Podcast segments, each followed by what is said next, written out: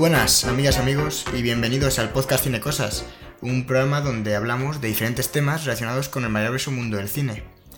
Yo soy David Gómez y como siempre intentaré guiar la charla para que no nos vayamos mucho de madre. Antes de empezar, hoy es un programa muy especial porque queremos dedicar este podcast a la memoria de Fran Pinto, que falleció recientemente y era un referente para nosotros.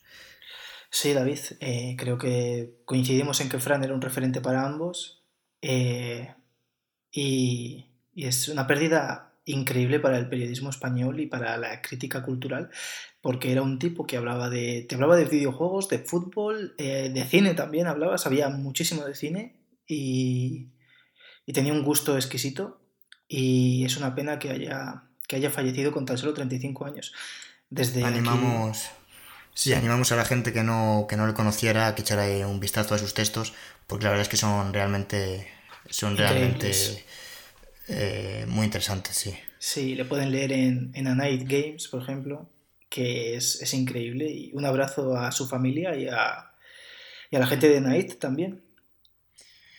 Eh, bueno, vamos. El tema que vamos a tratar hoy eh, en este podcast que, que le dedicamos es el, stop motion, el, un, realmente un, un modo de un modo de animación que también admiramos mucho y concretamente vamos a hablar de las películas que ha hecho el estudio Laika, un estudio que se dedica concretamente a, hacer películas de, con este estilo, con, esta, con este método. Y bueno, hemos estado investigando un poco y ¿Qué tal, Cristian? ¿Cómo, ¿Cómo, ves este, este tema? Pues guay, la verdad es que el stop motion es algo que me gusta mucho y, queda bastante resultón porque al final es algo que está ahí real. Como por ejemplo, eh, una de mis películas favoritas es Pesadilla antes de Navidad, que es stop motion puro y, al final no dejan de ser marionetas moviéndose y queda súper chulo. A mí me gusta muchísimo. Sí, es como, es como muy tangible, ¿no? El, la película tiene, un algo raro. O sea, tú lo estás viendo que se está moviendo y no. y, ves que hay algo mal ahí, pero al, fin, pero al final es algo que es real. Para, bueno, para aquellos despistados que no sepan qué es el stop motion, eh, mencionar algunas películas porque probablemente más que con mis palabras, eh, si viéndolo es, más fácil de entender. Eh, el fantástico Mr. Fox de de Wes Anderson, la reciente también de Wes Anderson, Isla de Perros, como mencionaba Cristian, Pesadilla antes de Navidad, Los mundos de Coraline, La novia cadáver. mágica, sí, La novia cadáver, exactamente. Bueno, son películas que se han hecho con stop motion, que realmente es una técnica de animación eh, que consiste en dar movimiento a objetos, a marionetas estáticas que están quietas, pero moviéndolos fotograma a fotograma un poquito, un poquito, y así eh, cuando se reproducen todos los fotogramas seguidos, da una sensación de movimiento. Realmente un poco como cuando eh, haces dibujitos en una esquina del cuaderno y luego los pasas muy rápido. Y, o esos libros que ya venden hechos, que son la misma imagen, pero cambiada un poquito, un poquito. Es un hombre corriendo, pero el paso aquí, el paso un poco más adelante y a través de muchísimos, muchísimos dibujos los pasa rápido y parece como que la animación cobra vida. Es bueno, al final esto es más fácil verlo que explicarlo realmente, pero la mayoría de la gente que nos escuche yo creo que conocerá que es el stop motion y si no, eh, que lo busquen en, Google para que vean una imagen, un, un vídeo mejor dicho de, de esta animación porque se ve, se comprende rápido en qué consiste. Lo que está claro y lo que hemos, estamos de acuerdo Cristian y yo es que es realmente, realmente meritorio hacer estas películas porque es un trabajo brutal. Sí, la verdad es que es, muy ingrato porque, porque para tener segundos de película estás semanas trabajando. Y... Claro, son 24 fotogramas por segundo. Eso significa que para hacer cada fotograma, por ejemplo, en los mundos de Coraline, ahora bueno, entraremos en cada película de estudio Laika, que es en las que nos vamos a centrar, pero eh, realmente para hacer cada fotograma se tiraban mm, media hora a una hora. Eh, o sea, media hora cada fotograma, 24 fotogramas y eso es un segundo. Un segundo de película. Es que es, es una auténtica locura. Claro, y además que el stop motion es, es tan vieja como. Es, una, es un método tan viejo como el propio cine, porque se empezó, se empezó a usar muy pronto. O sea, ya en 1896 se empezó. Se empezó a trabajar en ello. Sí, en- realmente. eh, las, se puede decir que uno de los primeros fue Georges Méliès, ¿no? O es- no sé quién te he cortado, no sé quién ibas a decir tú. Sí, Georges, Georges Méliès, exactamente, me has leído el pensamiento. Es el que no, no hizo películas íntegras con esta técnica, pero es el que se puede decir que descubrió el stop motion, entre comillas, porque fue un precedente más bien. Eh, lo descubrió de casualidad, es verdad, es una anécdota, ya, que lo mencionabas, que mientras rodaba una escena, la cinta, en- entonces no se grababa en digital, se grababa en cinta en película, eh, la cinta se atascó y la cámara dejó de rodar unos segundos y la, la cámara estaba estática. Pues cuando proyectó la película para ver lo que se había grabado, descubrió que un personaje que salía en pantalla de repente desaparecía. Y esto, bueno, le pareció que podía ser útil y utilizó ese efecto en sus películas, que básicamente es con la cámara estática, de repente la paras, la vuelves a, pon- a grabar, poner a grabar, pero cambiando cosas dentro del encuadre, y al reproducirlo, pues como que esas cosas se han teletransportado, ¿no? Eso se puede hacer fácilmente con el móvil o, en fin, la gente entenderá lo que, lo que estoy diciendo, pero que se descubrió por casualidad, porque se atascó la película. Sí, luego, por ejemplo, eh, Segundo de Chomón, que es un director español, ya en el año 1906, en, en su película La Casa Encantada, también recurrió a efectos de stop motion. Y luego, dos años después, en El Hombre Eléctrico, El, hotel, el hotel eléctrico, sí. el- eso, el hotel eléctrico, no sé, no sé qué he dicho, pero Eh, pero eh, sí. yo no he entendido el hombre, pero bueno, sí, el, El em, hotel, el hotel segundo de. Chomón es, efectivamente también, también es eh, uno de estos pre- precedentes en, en el stop motion. También hay una, una película que se llama eh, un cineasta ruso, Ladislav Starwitz, no, no sé cómo exactamente cómo se dirá, que hizo La venganza del... perfecto. Los rusos, hombre, eh, nuestro público ruso es- estará ligeramente ofendido, pero no pasa nada, es, es lo que tiene. Eh, ya aprenderemos ruso, Cristian y yo estamos en ello. Sí, la verdad es que es eh, Slava Stalin y esas cosas. Bueno, pues este hombre, Ladis- Ladislav, hizo La venganza del camarógrafo en 1912, que la verdad es que esta sí que conseguí, si no me equivoco, me la pusieron hace un tiempo en, en una clase bueno, en- de estas de cine en las que he estado y estaba, estaba bastante bien, está guay ver, siempre recomiendo eh, ver los precedentes de, la- de las técnicas, ¿no? En este caso del stop motion, porque se comprende muy bien lo que es luego la técnica en sí, ¿no? O sea, ver las primeras pinceladas de algo cuando está todo muy primitivo, muy verde, y luego ver en lo que se ha convertido hoy en día. Y... Sí, la, dime. ver- la verdad es que si, por ejemplo, alguien quiere ver un precedente, por ejemplo, está, está Mary and Gretel, una película de 1906, que está en Wikipedia, literalmente está en Wikipedia. Si tú vas a Wikipedia y te metes en stop motion, la tienes ahí. De hecho, yo la estoy viendo ahora mismo. Está bien tu concentración en... eh, eh, estás tan medido en el podcast que ves, a la vez que lo comentas, ves, ves stop motion, eso está muy bien. Eh, normalmente cuando hablas tú, David, yo desconecto, entonces eh, puedo hacer incluso varias cosas a la vez. Creo que le pasa a bastante gente eso, ¿eh? Me han dicho que sí, pero tú sigue, que algún día los encandilarás a todos. Tú brillarás como una estrella. Eh, madre mía. En fin, no, no- me quedo sin palabras. Cristian, Normal. estoy, estoy llorando. Eh, Normal, normal.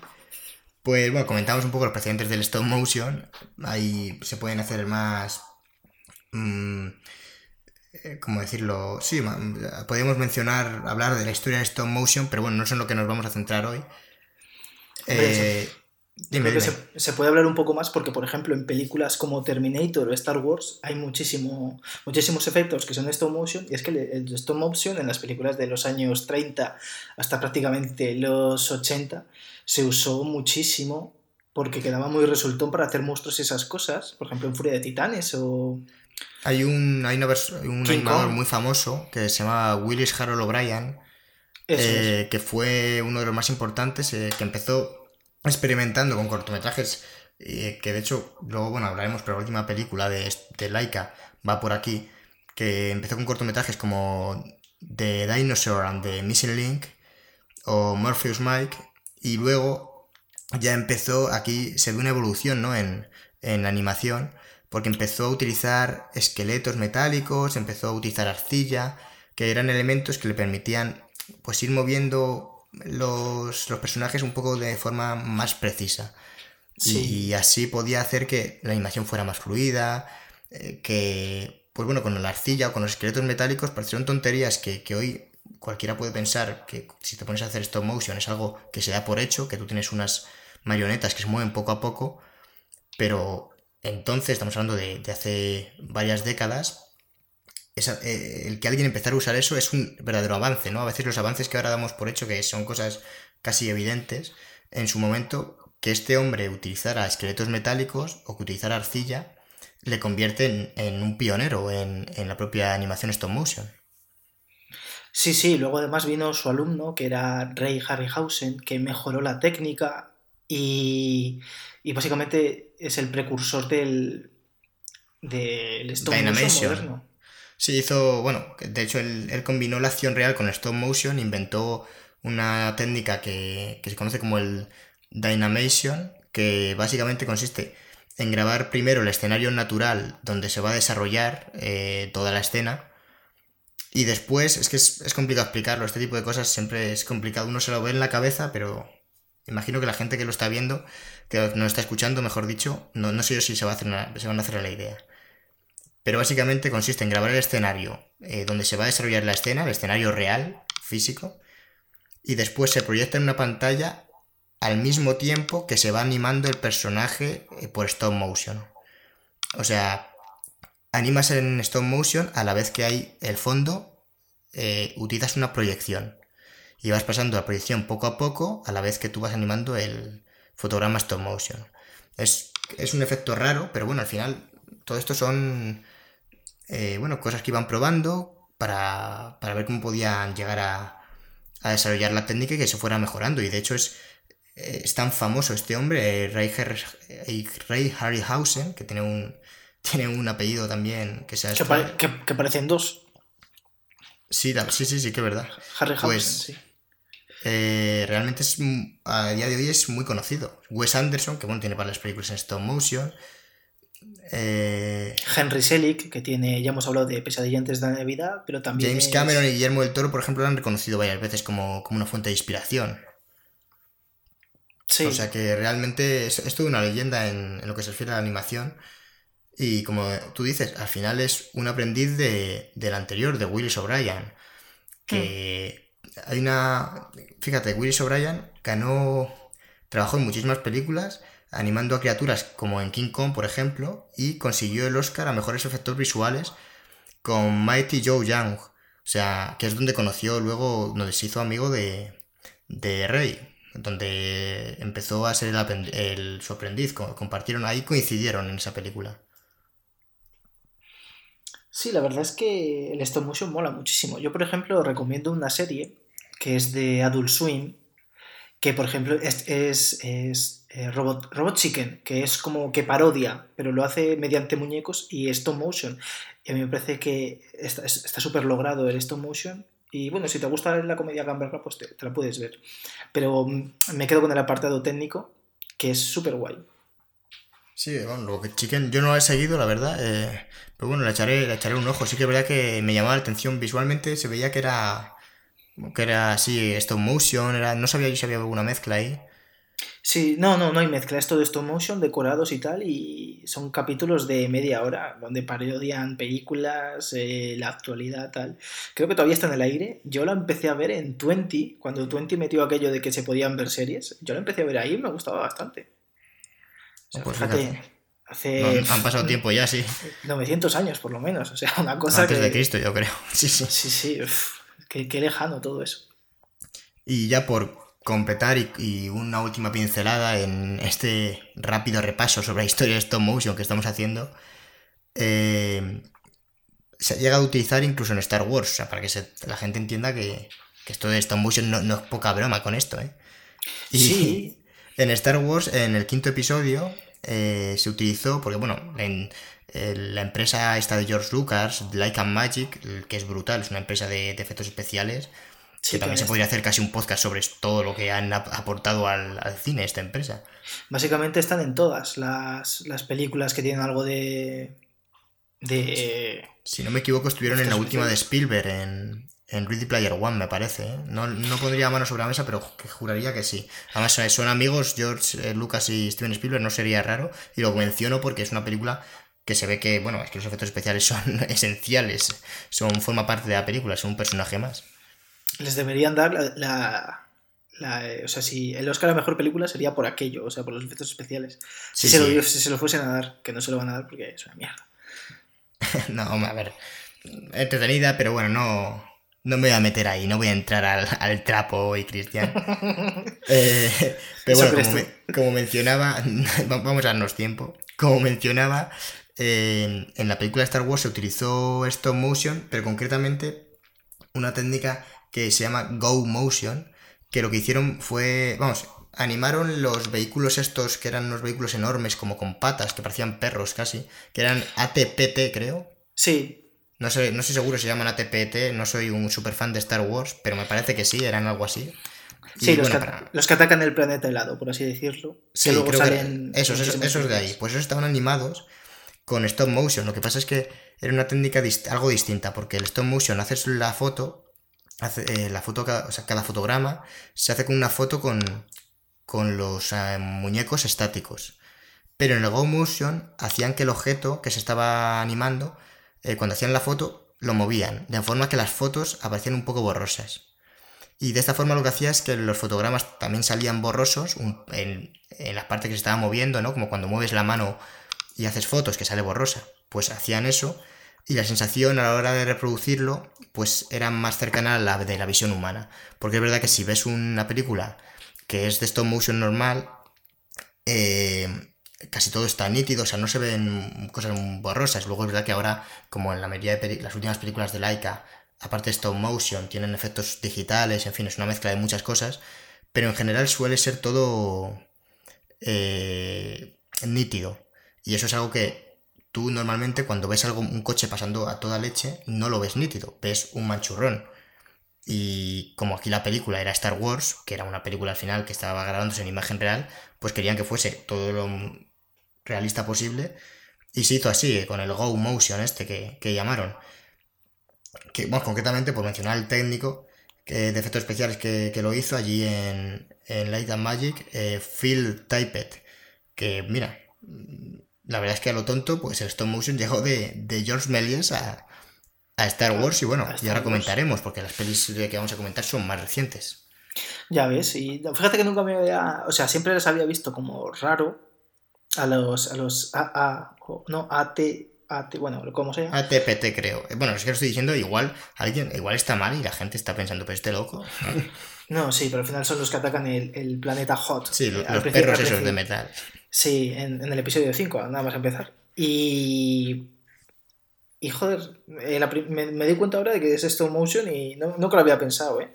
Claro, como ahora. Como es una variante ahí, está muy bien hecho. Hay que reconocerlo que yo, vamos, porque me, he estado informando, si no, ni me entero, claro.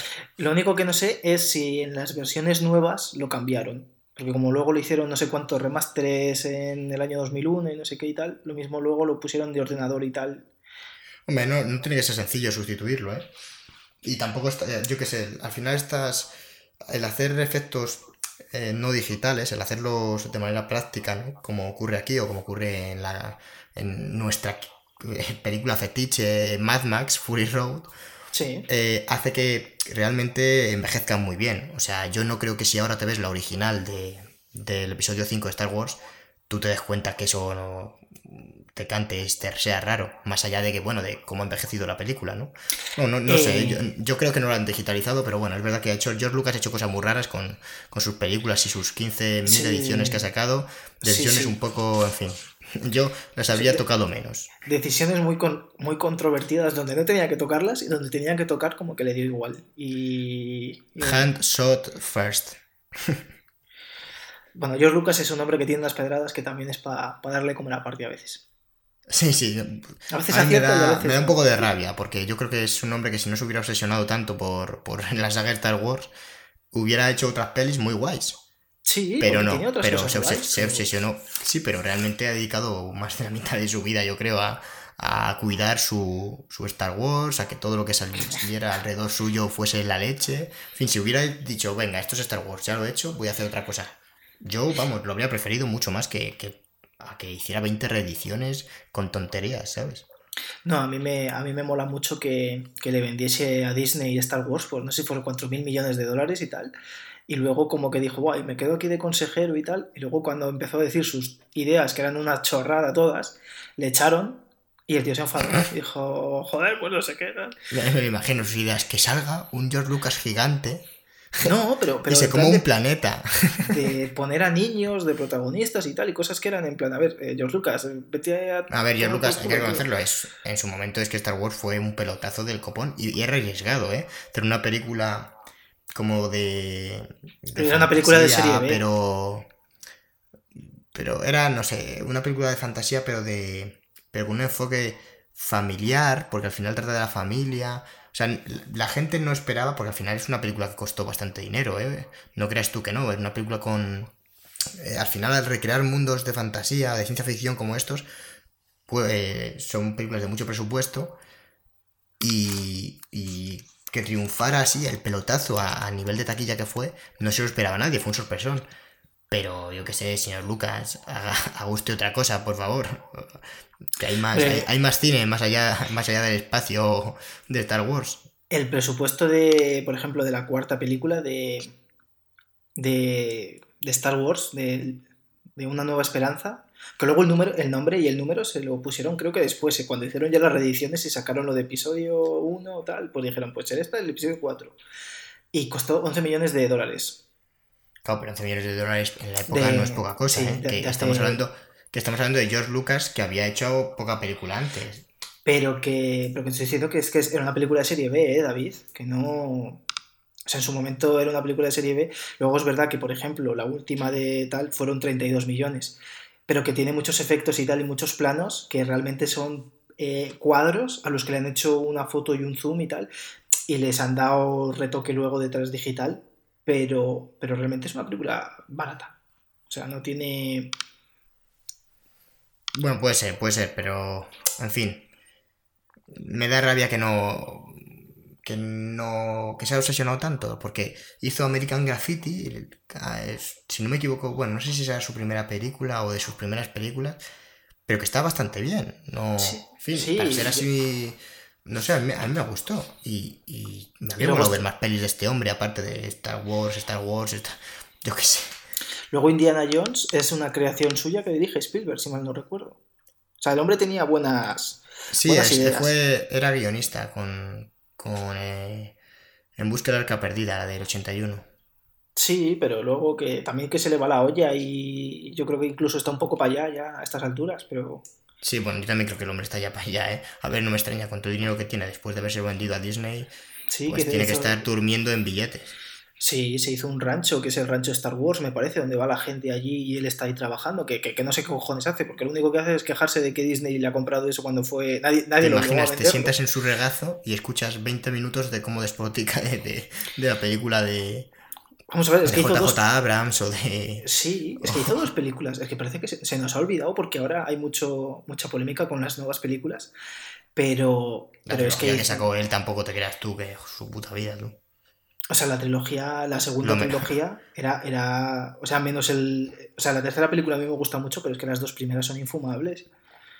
Y bueno, uf, Y es que es el actor, el actor, el actor que hace de Anakin, la madre También- que lo también- parió. también es para, mí, para- mí eso es para darle de comer aparte. Sí, pero de todos modos es que los guiones son muy flojos porque también Iwan McGregor también está muy desaprovechado para lo que es él. Y, Y mola mazo el personaje sí. que le dan, realmente. Y bueno, Y ¿cómo se llamaba? y de Natalie... de Qui-Gon Natalie- Jinn. Sí, eh, se llama este pavo que. Sí, Qui-Gon Jinn, que es. No el de venganza. Eh, sí, sí. Ay, joder.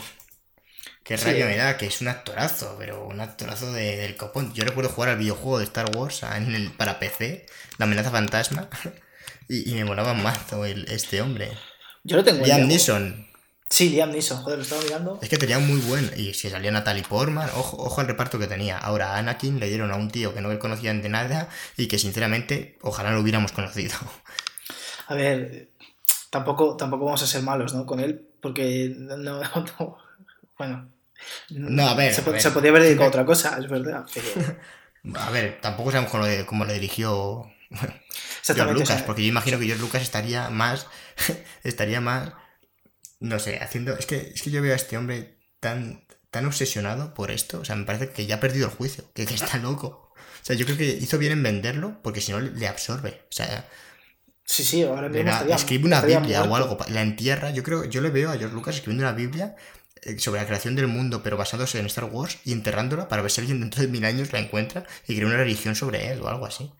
No, no, George Lucas está, está para allá. Y no tiene, no tiene ideas buenas. Por eso Disney le ha dicho que se va a tomar por saco, porque es que el tío es un pesado encima. Y bueno, creo Bueno, que. vamos, creo que- vamos sí. a centrarnos, si quieres, en, en stop motion.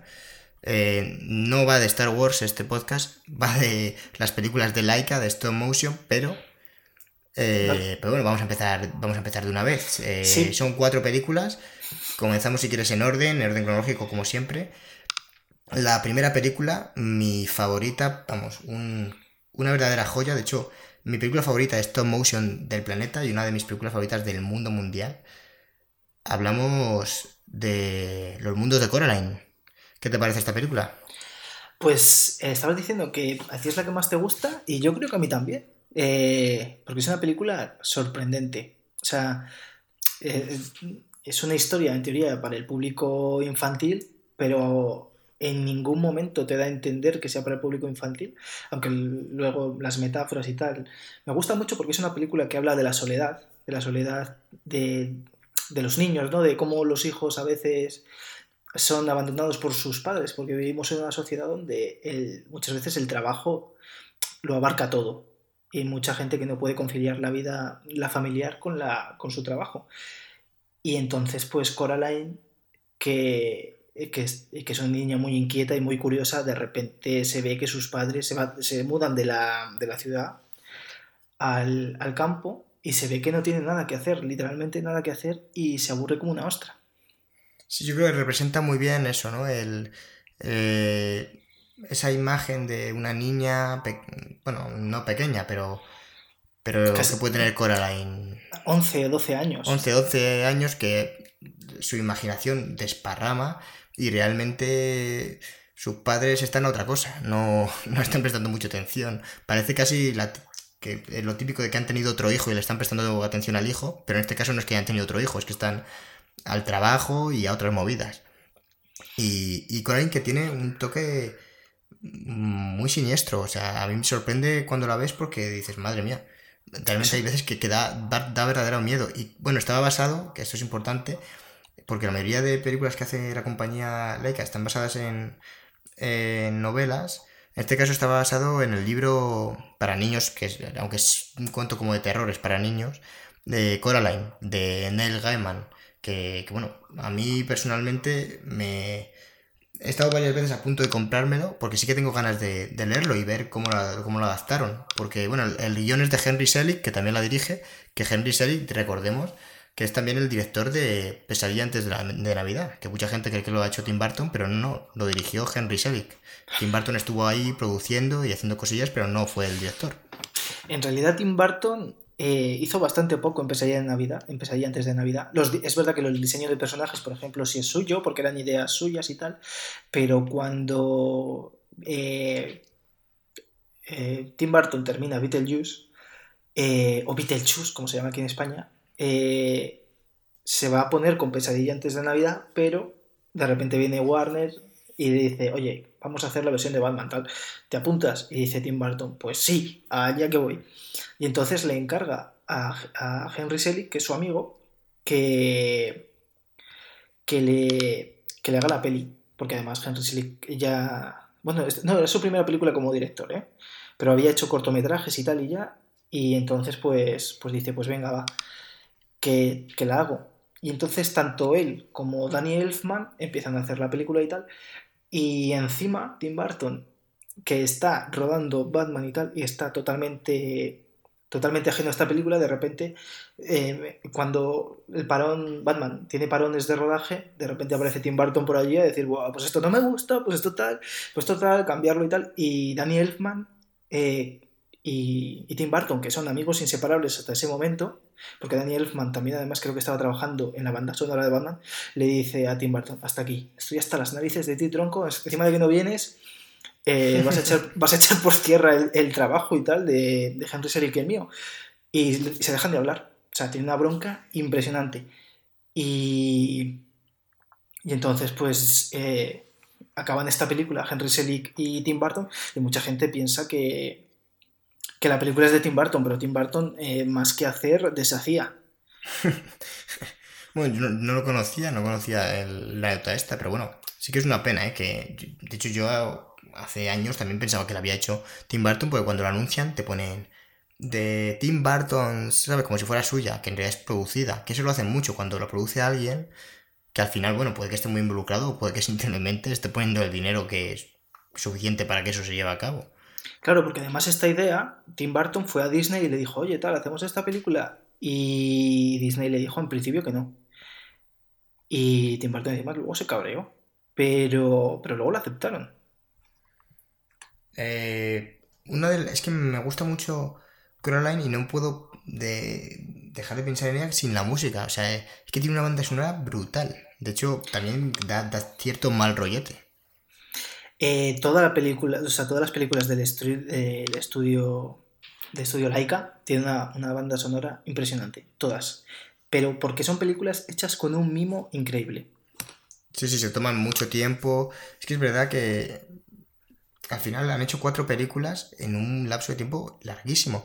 estamos hablando de que esta película es de 2009. Sí. Y estamos, o sea, en 10 años han hecho cuatro películas. Por ejemplo, para hacer Cubo estuvieron 5 años. O sea, prácticamente desde empezaron a hacer Cubo cuando estaban terminando eh, Coraline. Pero es que a la vez estaban haciendo Box Trolls y tal, y estaban haciendo la de Paranorman, ¿eh? que es una cosa increíble y, que no es una empresa de 30 personas, estamos hablando...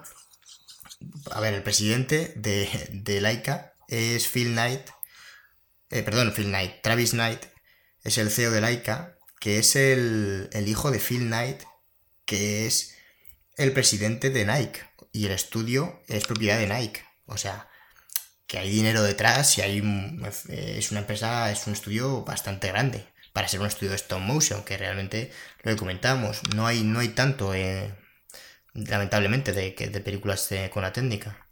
Ahora mismo andarán por los 400, 400 animadores, o sea, 400 empleados, pero cuando hicieron Coraline eran 45. O sea que... bueno, Coraline es verdad que eh, fue un taquillazo, que luego comentaremos porque no siempre ha sido así, pero es que en, a nivel de crítica lo petó, y hizo un fin de semana inicial brutal, o sea, más casi 17 millones de dólares, que la verdad es que no se lo esperaban para nada. Y además que Coraline, te voy a decir un, datillo, David, que tuvieron muchísimos problemas para, para hacerla porque querían que el pelo de Coraline y de todos los personajes eh, fuese eh, real. O sea, o sea en, Cubo, por ejemplo, luego lo hablaremos, pero el, el pelo de los personajes tiene hebras de cabello real. Y en Coraline eh, querían hacer que el cabello sea realista y tuvieron muchísimos, pero muchísimos problemas, porque claro, es stop motion y si es, eh, es muy difícil. Decía en uno de los vídeos que, estuve viendo, eh, preparando un poco todo esto, decían animadores de, de Laika que cada película era un reto nuevo, como que cada película que hacemos descubrimos algo nuevo, pero a nivel pues, bueno, puede sonar a cliché, pero es que luego lo ves y te lo explican casos concretos. Te explican, por ejemplo, en Coraline veías cómo animaban eh, una escena en la que sale agua de la ducha y cómo hacían que el agua fuese lo más realista posible.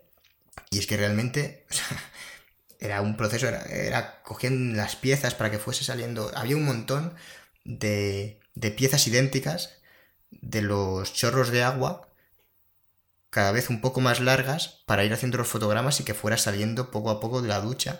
Pues que luego tú lo veías Y claro, en, la- en el vídeo te lo, te lo explicaban de manera simplificada, pero luego tú lo veías y la escena era brutal. Cuando le da el agua a Coraline en la cabeza, los pelos se le mueven, ella se mueve, o sea que solamente esa escena que durará 3 segundos o 4 ya es, ya es un dolor de cabeza, un quebradero de cabeza para esta gente brutal.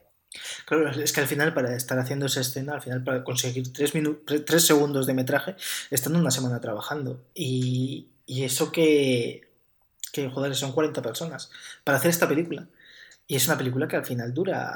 Es una película muy larga para ser de stop motion, ¿eh? porque son eh, un minuto 40. Y de- creo que Un- Cubo. Un, mi- un minuto 40. Un, un minuto 40. eh, no, es un minuto 40 más corta que la, que la película que realmente es la más larga. Pero es un. Digo, es una- digo, joder, ¿eh? un minuto 40 que... que- no. a ver, dura, dura 100 minutos. Y, o sea, pues imaginaos 100 minutos. Una cada hora y. 40 minutos, nada mal, ¿eh? Sí, sí, sí. Que es que hacer películas largas de stop motion es un suicidio. Porque si vas cada semana vas en haciendo stop 3 motion segundos. Quebraba Laika. Y Christopher Nolan. Christopher Nolan ha- hace alguna de estas de stop motion, que a Christopher Nolan le gustan las pelis que duren un rato. De hecho, de las más cortas que tiene, si no me equivoco, es Dunkerque. Y bueno, bueno, se vuelven locos. No, bueno, pero podría hacer una película, o sea, de... yo- Sí, yo sé que veo esto ah, haciéndola de... Además de que podía haber hecho Origen en stop motion, incluso de animación, y le hubiese quedado Y había quedado que- súper guay. Sí, porque encima, bueno, no, no, porque al final es un cobarde, como ya dije en el anterior podcast, y, y, y va a ser súper efectista. Entonces, no, dejemos a Christopher Nolan con sus mierdas, que siga haciendo... que no que- que- profane este noble arte del stop motion. Sí, porque va a venir él con sus ideas de trasnochadas de creer que ha inventado el agua el hombre y, y que luego al final no. Pero bueno. Esto, es- esto da para otro podcast, David. hablaremos, hablaremos de Christopher Nolan. Y- Cobarde. pero, eh, bueno, Coraline es que a mí me, me parece increíble. La he visto varias veces. Bueno, cualquiera que no la haya visto, la recomendación de, de la semana ha sido Coraline de, de Cine Cosas. Y bueno, es de todas las semanas. Todas las semanas son buenas para ver esta película. Porque me gusta apoyar a, a un estudio como Laika que creo que realmente hacen un trabajo ya no solo porque dirigir una película de stop motion no es como dirigir una película normal de imagen real en el que el actor realmente claro es, es más bueno como dirigir una película de animación pero además al ser de stop motion ya no es tanto de estar haciendo cosas con con un programa digital un, un software no con animando modelando que si renderizando esto tal. Es algo totalmente distinto. Es que realmente parece otro otro oficio. Alguien que se dedique a esto, al, al stop motion, realmente es mitad artesano, mitad ingeniero, mitad creativo. O sea, es, eh, a mí me parece, no sé, eh, viendo los documentales, los vídeos, animamos a la gente a que se meta en, en Laika, ya no en la web, sino en, en la página que tienen en YouTube, porque sí que muestran muchos making of y lo explican muy bien, la verdad. Está muy bien hecho. Y, y joder, admiras a esa gente, lo ves y dices, madre mía, o sea, es que son verdaderos creadores de mundos. Sí, por ejemplo, Coraline ganó en los, premios Annie, que son, la, que son unos galardones que entrega la International Animated Film Association, eh, que le dan a, son premios a la excelencia en la animación. Pues Coraline se llevó el premio, los premios, si mal no recuerdo, fueron a la mejor, mejor música, mejor diseño de personajes y mejor diseño de, produ- de producción. Aparte fue nominada al Oscar, que creo que perdió contra Up en, en- al- a los Oscar y, a- y al Globo de Oro como mejor película animada. Que perdió contra. Eh, contra App fue, Ah, pensé yo que había sido Claro, es del 2009. seguro, puede ser. Pues Puede ser, puede ser. O, o Up o Zootropolis, que son las de. No, Zootropolis Zo- creo que fue la de Cubo. Zootropolis ha sido muy reciente, ¿eh? No puede ser. Sí, sí. No, Cubo perdió contra Zootropolis. Pues qué pena. Ya.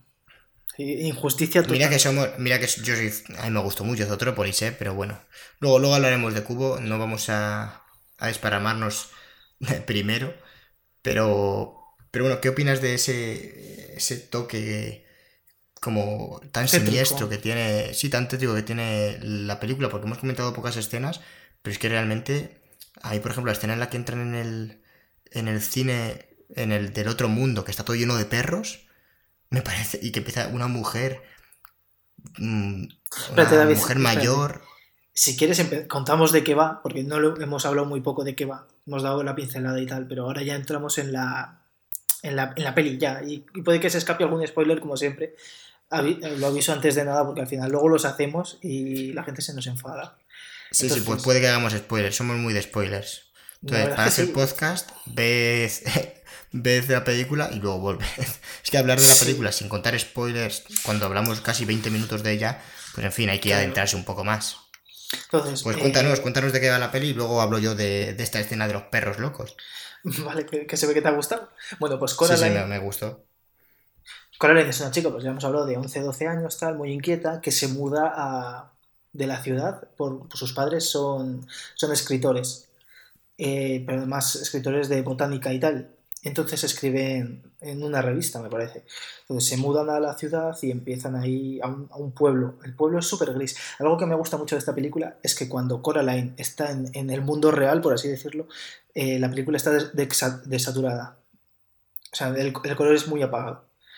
Y eh, resulta que ella, eh, como no nadie le hace caso en su casa, sus padres están trabajando y con la mudanza, entonces pues ella pues está muy inquieta, conoce, sale por ahí, explora y tal, conoce a su vecino, que es un chaval que habla mucho, eh, y más o menos pues hasta que eh, va haciendo monerías hasta que descubre una puerta, una puerta que, está tapiada, pero por la noche esa puerta eh, que es una puerta muy pequeña, estaba detrás de un mueble, estaba escondida, incluso había papel puesto para que la puerta no se viese, papel en las paredes, pues descubre que lleva a un mundo, un mundo de fantasía totalmente lleno de colores, donde sus padres eh, cocinan la comida que más le gusta, eh, ellas juegan con ella, se lo pasa genial, y la única, lo único que pasa es que tienen ojos que en lugar de ser ojos son botones.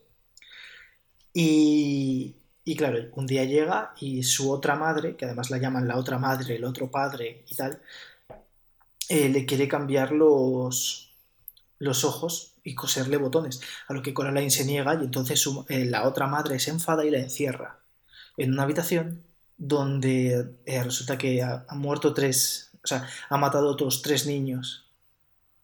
La, y resulta que se destapa como la gran villana de la película, que es una especie de bruja y que ese mundo es, una, es todo lo que a Coraline le gusta, pues ella le ha estado observando a través de una muñeca que tiene forma de Coraline y, y, lo que quiere es comerse su alma. Es bastante tétrico, la verdad. Claro, las, eh, tiene escenas muy tétricas porque, por ejemplo, la bruja, en cuanto se destapa que es como una bruja, que al principio de la, al principio de los créditos iniciales sale como se hace una muñeca con la forma de Coraline y se hace con agujas. Resulta que esas agujas son los dedos de la propia bruja. O sea, el que tenga pánico a las agujas, que tenga cuidado. Y, luego tiene el inicio, el, la intro de la peli, la que van saliendo los créditos, eh, van mostrando así como un poco este otro mundo, planos de detalle que luego comprendes cuando lo ves, ¿no? Todos estos eh, van cosiendo como, como los botones, en fin, da, ya la sensación de que la película es un poco turbia. Sí, y de hecho fue una película que en su día hubo gente que con sus hijos se salió del cine porque, porque daba mucho miedo. Algunas, hay algunas escenas que dan verdadero miedo y porque la película trabaja muy bien el, el suspense y el, y el, terror, mejor que muchas superproducciones de estas películas, por ejemplo, yo que sé, La Monja, que más que miedo da risa, pues esta película te enseña cómo, cómo manejar la tensión. Y yo que sé, todas las sagas de Paranormal Activity y tal y cual, que, que yo entiendo que esa te pueda dar miedo porque pues una puerta moviéndose siempre tiene ese aura terrorífico que, que soñamos con ello, ¿no? Sí, pero Coraline y la, y la más fino, y la mejor, nunca mejor dicho, y la, escena que comentaba, ahora que la gente un poco se ha ubicado ya, es una escena en el otro mundo, en, este mundo como, como que intenta atrapar a, a Coraline, en la que van... O sea, es que el contexto ya... El mundo ese ya da, bastante cague porque la representación de los personajes del, en el otro mundo, todos tienen atados en los ojos, o atados no, cosidos, eh, botones, botones negros. O sea, ya daba bastante cague ahí. Y claro, ves a gente con botones negros cogidos de stop motion, además que da también un poco el, estilo fomenta ese mal rollete. Y hay una escena que van a como la casa de la vecina, eh, que es una anciana, una mujer mayor, y es como un cine.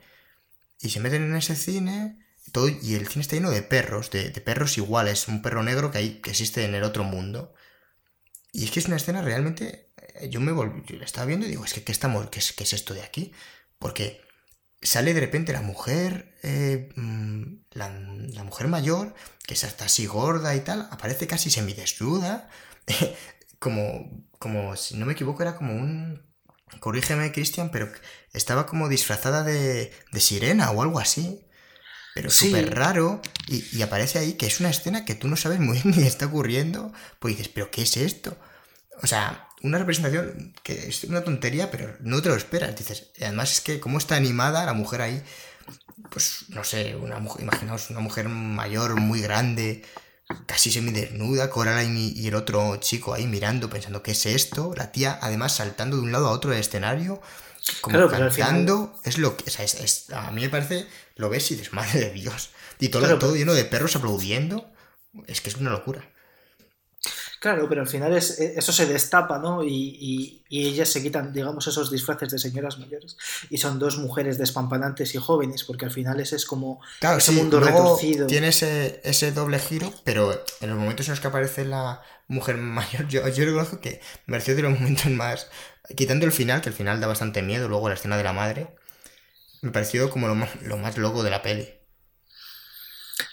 A mí no, a mí sí que hubo momentos que que sí que digamos que te tiene, el, te tiene el corazón encogido, porque al final ya he dicho que esta película maneja muy bien la tensión. Y, pero, pero ese no, ese en concreto me hizo más gracia y me pareció más entrañable. Claro, no, no a nivel de terror, sino que, que me pareció loco. No, o sea, no daba miedo, en el momento no da miedo, ¿eh? Es más, ¿cómo decirlo? Es que no, no es miedo, es como siniestro, como, eh, como no, me sale ahora la palabra, pero bueno, no es miedo, es como si estuviera en un circo, pero un circo es, bizarro. da, mal, da, mal, rollo, claro, bizarro, es, es algo que dices, ¿qué, cojones? ¿Qué cojones es esto? Pero Me, gusta mucho que en esta adaptación han tenido la valentía de no seguir el libro al pie de la letra y, y en fin, adaptar detalles de... Sí, tiene muchas licencias. Claro, y, pero que, licencias que, le sientan muy bien. Realmente hay una que creo que es importante comentar, que hay un personaje en la película que es, bastante relevante, que es el vecino, eh, que en el libro eh, prácticamente no sale, se le menciona. Sí, este es el, Claro, es como eh, eh, el niño el que, que, estuvo en esta casa antes que Coraline. Pero es que en la, en la peli es como una especie, bueno, no un amigo, sino su vecino que intenta, intenta ser como su amigo, pero, el, pero Coraline, que es súper solitaria y va a su rollo, le manda a tomar por saco casi siempre. Pero es que funciona muy bien el, personaje y luego encima tiene la representación ahí con, los ojos cosidos, con los botones en, el otro mundo y, luego aparece donde como salvando a Coraline en algún momento. O sea, realmente es un personaje con bastante relevancia en la película, pero que en el libro, bueno, pues se podía decir que no estaba, que se hace una mención, pero, pero sin más, más bien puntual, anecdótica. Sí, no tiene, no tiene más, pero la verdad es que, no sé, esta película tiene, tiene esas cosas. A mí me gusta, o sea, me gusta que sea así. Ahí el gato, por ejemplo, mola mucho la voz que le ponen, que solo habla en el otro mundo. Claro. Y te voy a decir una cosa, David. El gato, eh, la voz, es de, de un actor que sé que te va a gustar, esta referencia, porque es el, dueño de los hoteles, o, por ejemplo, o, del dueño del hotel continental de John Wick. Oh, sí señor, joder. Pues no, es que suelen contar con buenos dobladores, ¿eh? eh no, perdón, me, he liado, me he liado, me he liado. Es el señor Bobinski. El señor Bobinski es el, es el, el, del, el, del, Hotel Continental. Me he liado. El gato es. Ah, el. El gato Bueno, Skate Bueno, y el señor Bobisky que mola un montonazo también. Es como algo bizarro, Mm. porque es un hombre que, en fin, con barriguita y súper estirado. Sí, pero que que resulta- encima, que resulta en que- arriba.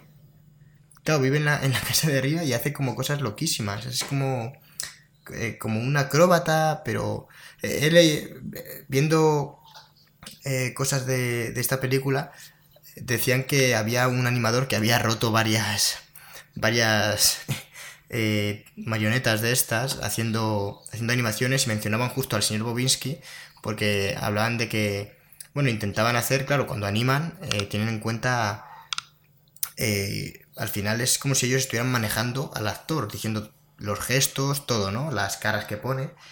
Y como este hombre es un acróbata y hacía movimientos muy exagerados, pues in- intentando que, bueno, pues que fuese acorde al personaje, los movimientos, la marioneta no resistió y se rompió, se rompió varias veces. Y le llamaban, vamos, te, mostraban el vídeo muy simpático, la verdad, el vídeo de Laika, que, que se le dedicaban a este hombre por ser el que más marionetas había roto del estudio. Sí, la verdad es que encima además debe de. Tiene que ser un drama, ¿eh? Te lo cuentan como algo gracioso, pero que se te rompa la marioneta. Uf, uf. No, El tío pensando, a ver, a ver cómo lo digo yo ahora que, que acabo de romper esto. No, además el que, para que la gente se haga una idea de cómo son estas marionetas, es un esqueleto metálico y luego es plastilina. Y luego es, le echan un producto a la plastilina y la, y la moldean para que luego quede dura. Entonces, eh, o sea, el trabajo de moldeado es, es- es- es hacer- esculpir. Es, como el que esculpe en madera o esculpe en piedra, pues lo hacen en plastilina, luego la echan y tal para que quede dura pero tampoco puede, puede ser muy dura porque está constantemente en movimiento y además le cambian partes la cara la cara y la, la- o sea, las la parte de las cejas y la de la boca por ejemplo son van dos partes diferentes y los ojos son dos bolas que están ahí eh, pegadas en el cuerpo metálico y claro que se te rompan este, este tipo de historias es muy chungo porque encima tienen que hacer veintipico marionetas para cada para cada Cada pers- personaje, claro. sí ver, bueno, es verdad que ha ido evolucionando bastante porque, eh, adelantándonos un poco, para, para Norman, que es la siguiente película, que bueno, comentaremos ahora en breve, eh, fue la primera peli eh, para la que se utilizó una impresora 3D para, pues, justo para imprimir esto, eh, diferentes piezas de, de las marionetas. Y, hombre, yo entiendo que con una impresora 3D, pues, te aseguras que puedes hacer 20 veces, 20, 20 caras idénticas. Y eso Sí, está eh. bastante guay. O sea, ha, ha ido evolucionando ahí, haciéndoles un poco más fácil la vida a la gente de Laika. Lo digo entre comillas porque luego iremos viendo, pero esta gente lo tiene chungo siempre. Y por, por ya acabar un poco con, con Coraline, que es una gran película, y es, eh, ya le hemos recomendado en Cine Cosas porque es, una, es un peliculón eh, para, todo, para todos los públicos, además. Bueno, si, el- los que sean muy pequeños a lo mejor no van a pasar miedo. Pero se puede ver, se, se puede ver. Sí, Aunque se pase ver. ese miedo, no pasa nada, ¿eh? De- Desde aquí os animamos, sed valientes, que Coraline lo merece. Y además me gusta mucho la construcción de todos los personajes. Es, es una, es, un- es la tónica en, en las películas de Laika, pero todos los personajes están muy bien construidos. Y me gusta mucho el, personaje de Coraline, eh, está muy bien construido y, muy bien escrito, porque es una niña al final y, se nota. Pero, pero también me gusta mucho la bruja. La bruja al final eh, es como una especie de ente maligno. No te explican mucho de, de, quién es la bruja o tal, pero hay un momento en el que, en el que los niños fantasma le dicen a Coraline que, que el objetivo de la bruja en realidad es como querer. Que la bruja a lo mejor, eh, aunque es mala, es mala, pero digamos que tampoco es, es un ser que sea malo porque es malo o tal, sino que más o menos te, te van dejando ver su, su, su, trasfondo y tal. Y me gusta porque tampoco es que sea mala intentando raptar a Coraline eh, de una manera violenta o tal. Es verdad que, que, por ejemplo, luego sí que al final de la película, por ejemplo, rapta a los padres para hacer a Coraline que vuelva al mundo, al otro mundo, pero, Sí, pero a mí me, pero al principio no quiere. O sea, no, es como no una. Es que realmente Coraline es como un cuento, ¿no? Pero con ese toque más siniestro. A mí me recuerda mucho a los típicos cuentos de Disney. Me parece que tiene una estructura parecida, pero con una vuelta de tuerca más. Vuelta de tuerca más bien en, el, en la ambientación. Porque es que lo que comentamos, y lo estamos recargando mucho, es que la peli realmente sí da, da miedito. No se han cortado a la hora de la escena final en la que la madre va persiguiendo como si fuese una araña a la a Coraline, la protagonista, y además es que es muy simbólico, porque realmente todo lo que a lo largo de toda la peli, en la parte del otro mundo, lo que está intentando es atraparla, es como que, que caiga en su red y luego lo ves, lo ves visualmente, casi, casi literal. Y la escena en la que cierra la puerta y aparece gritando eh, la, madre que entre y, dando, y suenan los golpetazos de la puerta están, están realmente bien. Te, o sea, te da tensión y, dan, te dan ganas de gritar a Coraline, lárgate de allí ya, que eso está, que eso está chunguísimo. Sí, y, o sea, es que está todo, está muy bien hecho. bueno, a ti es que te gusta mucho la película. No sé si quieres añadir algo más. No, yo, bueno, cerraría, cerraría ya Coraline porque nos quedan unas cuantas eh, películas de las que hablar. Y, bueno, después de Coraline, que como comentamos es una película que tuvo un muy buen recibimiento y fue un, buen salto en taquilla, un buen comienzo para, para Laika. Sí, porque eh, dobló el presupuesto. Exactamente, eh, el presupuesto era de unos 60 millones y recaudó a nivel mundial unos 124 millones. O sea que, que nada mal, la verdad, y encima ganó varios premios. Pues de ahí saltamos a, a Paranorman, que en español se tituló El alucinante mundo de Norman, aunque mm. mola más eh, en inglés, que realmente lo podían haber dejado porque tampoco queda mal en español. No, pero, pero bueno, Paranorman eh, en Hispanoamérica se, se, llamó Paranorman, que es lo sorprendente, en fin. El alucinante mundo de Norman, a alguien le pareció mejor idea. Pero bueno, desde aquí lo vamos a llamar Paranorman, para abreviar y porque nos gusta más. Se estrenó en 2012 y bueno, eh, mencionábamos que el anterior la había dirigido a Henry Selick. Aquí pasa el testigo y, tenemos a Chris Butler y Sam Fell haciendo, haciendo una película también de terror, entre comillas, porque sí que es un poco del género de, terror, pero bueno, Cristian y yo lo hemos comentado antes, nos dio más miedo Coraline. Eh, sí, esta película a mí no me. O sea, a mí en particular, esta película no me parece que sea de terror. O sea, es una comedia con eh, tiene como una comedia ambientada en, eh, como en películas de terror, ¿no? Al final, bueno, más que una película, de, una película de terror, es una película de zombies, yo creo, porque no todas las películas de zombies dan, dan miedo, pero está sí que es una película de zombies, eso sí que eso sí que me lo admites, ¿no, Cristian? Sí, está más cerca de Sound of the Dead que de El Amanecer de los Muertos, por ejemplo. Sí, sí, estoy de acuerdo. Y, y esta es otra película, pues muy bien hecha, stop motion, eh, en esta película, por ejemplo, me di cuenta de que los pelos dejaban de ser tan. Se, movían tanto y eran más rígidos. Se nota mucho en el personaje de Norman, que al, ser el personaje que más sale, él todo el pelo lo tiene para arriba. Y... Sí, hay un par de escenas en las que es como que se lo intenta peinar hacia los lados y hace ¡pam! y salta para arriba, como si fuese un respin con Que bueno, antes, antes de ponernos a, a comentar la peli, que antes hemos tenido ese Liz, pero yo creo que es importante. ¿De qué va Paranorman? Cuéntanos, Cristian. Pues Paranorman va de un chico y esta, eh, me gusta mucho la, premisa que puede ver a los muertos y puede hablar con los muertos.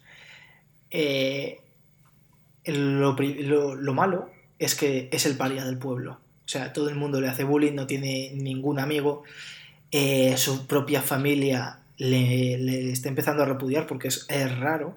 Claro, y porque él dice que puede hablar con los muertos. Al, no poder nadie más hablar con los muertos, claro, pues tampoco le pueden le pueden decir nada, ¿no? O sea, como, habla con los muertos, se lo está inventando. Pero tampoco a su familia tampoco se le ocurre ir a un puñetero hospital psicrético o algo a que le vea un médico para ver si el niño tiene esquizofrenia.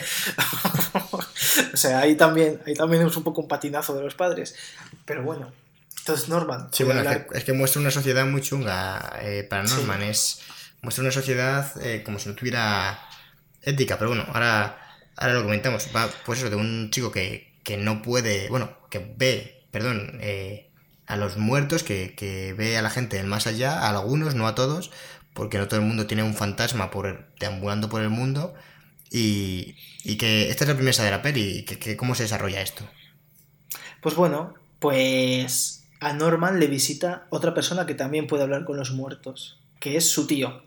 Claro, pero su tío además también es como todavía, es como una, una visión, o sea, una versión de Norman en el futuro, que es otro paria, es un vagabundo, eh, nadie le quiere, es el Mars, es el otro raro del pueblo, y, y, su familia obviamente le repudia, porque nadie quiere, nadie le habla ni, ni siquiera quieren hablar de él.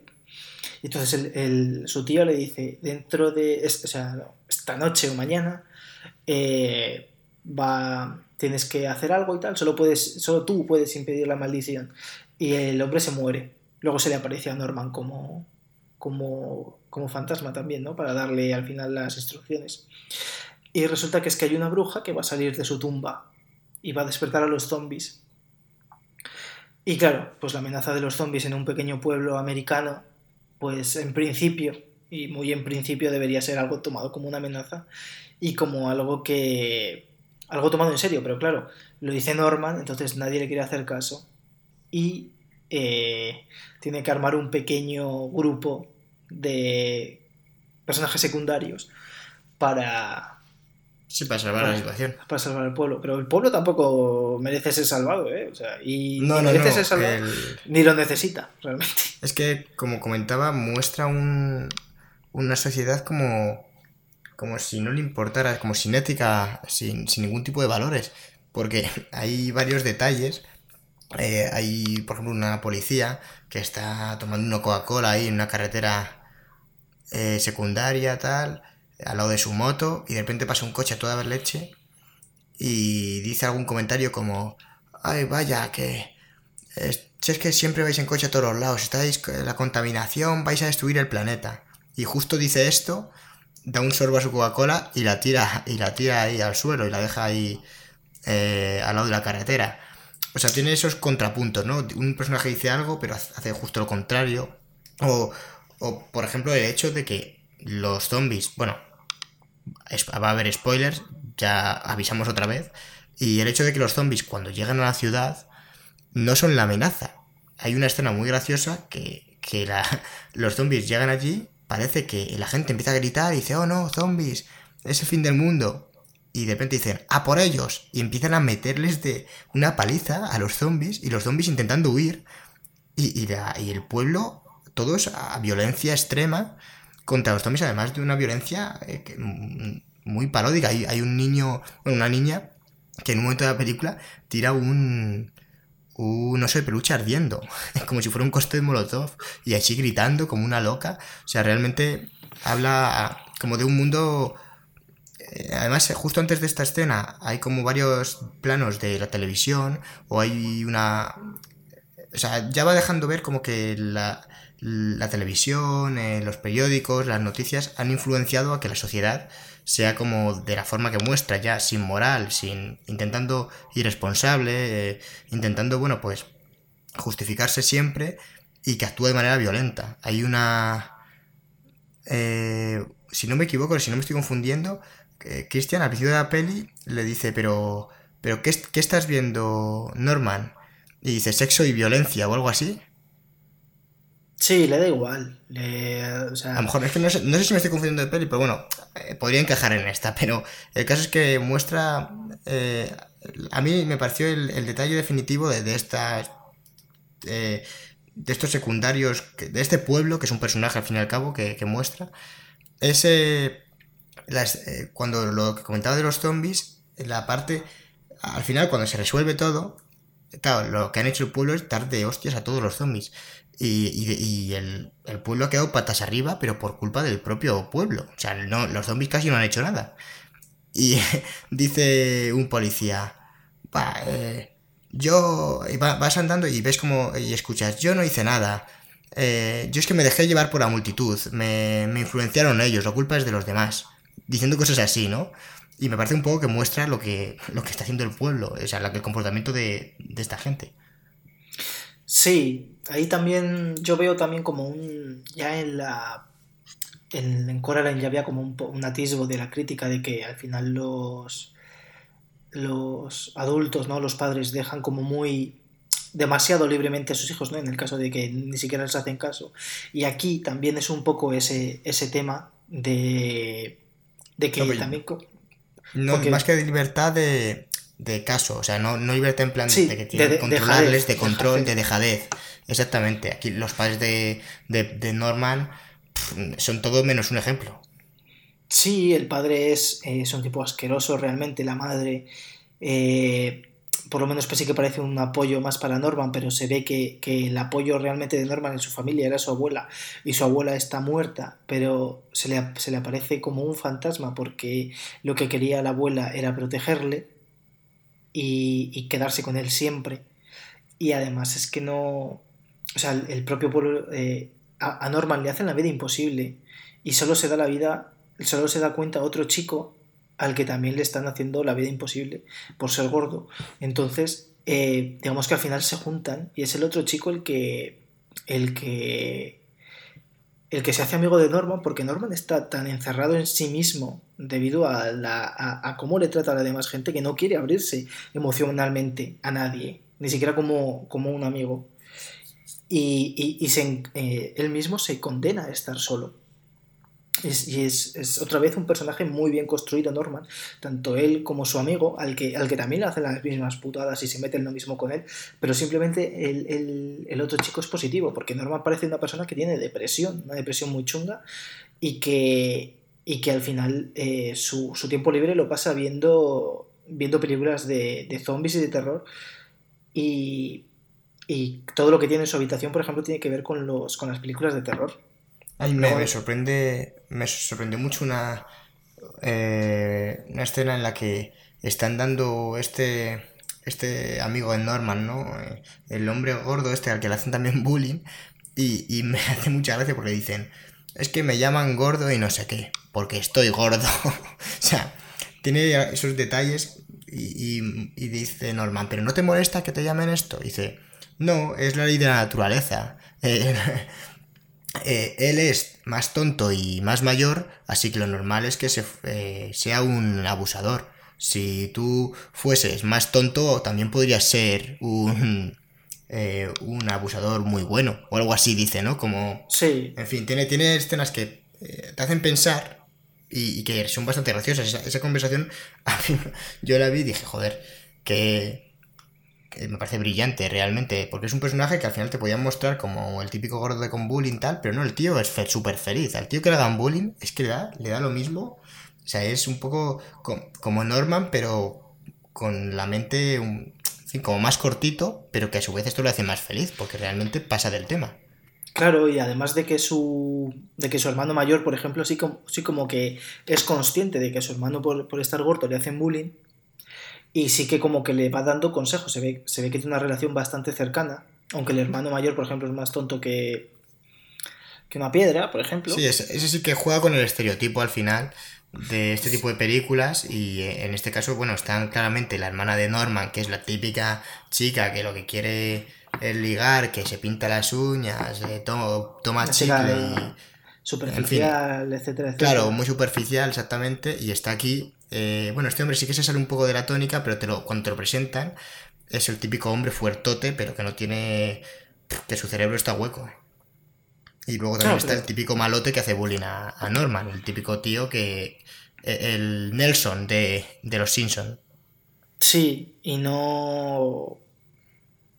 O sea, es un matón y tal, y, tampoco nadie hace nada por pararle, ni los profesores, ni nada. Simplemente, o sea, a Norman, por ejemplo, le escriben friki en, la taquilla y a nadie parece importarle.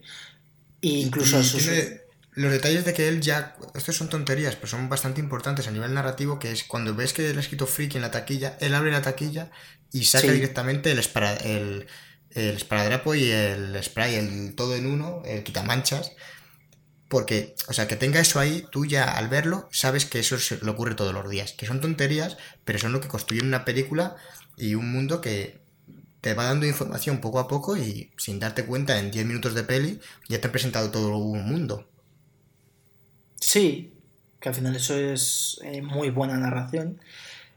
Y sí, tiene muchos detalles así como eh, hay, una cosa que a mí me encanta que es al principio de la película es la, abuela preguntándole eh, al, a Norman qué está pasando en la película porque la, abuela está pues sorda y, debe de estar medio ciega entonces no está viendo bien lo que pasa y Norman se lo va se lo va narrando y luego Norman se va a tirar la basura y cuando vuelve dice he estado hablando con la abuela y claro ahí te das cuenta de que la abuela estaba muerta pero no, no te lo han no te han puesto la... Normalmente los fantasmas salen como de otro color, más, más verdes, pero la abuela en ningún momento eh, aparece así, o por lo menos yo no me fijé. No, no aparece así al principio, luego sí, no, solo en esa escena. Claro, luego cuando ya sabes El que es un resto de la peli, cuando te lo muestran, sí, sí aparece como verde. Sí que... Pero sí que es verdad que en la primera escena no lo hacen para que tú no lo sepas y sea un poco, un poco ese giro, ¿no? Ese girito. Y de hecho, en- pensé que lo que ibas a comentar es que cuando le preguntas de qué va la película, que está viendo una peli de zombies, se lo explica a Norman, le explica, pues la película va de unos zombies que se van a comer a la gente. Y dice, ojo, pues, qué tontería. ¿Y por qué se los comen? dice, porque son zombies y es lo que hacen. dice, pues sería mucho mejor que lo arreglaran todo hablando. Y una conversación que puede parecer absurda, realmente es que tiene mucho que ver con la peli. Porque al final en la película, eh, con todo el lío de los zombies y todo, Norman dice, pues voy a hablar con la bruja. Tengo que ir a hablar con ella y a solucionarlo hablando. O sea que al final en esa te hacen un pequeño, como comentábamos también con las películas de Edgar, Wright, te dan una pincelada a lo que es la película, a lo que es la sinopsis de la película en la primera, en las primeras escenas. Y realmente esa conversación yo creo que a, lo mejor es cosa mía, pero yo creo que va un poco por ahí. Eh, yo creo que también va por ahí, no me había fijado en ese detalle, y, pero me parece que es, que es muy chulo eso de, de poder... O sea, de que me Resumir gusta mucho... la peli ahí en, en eso, Claro. en una frase y que te des cuenta a posteriori, realmente.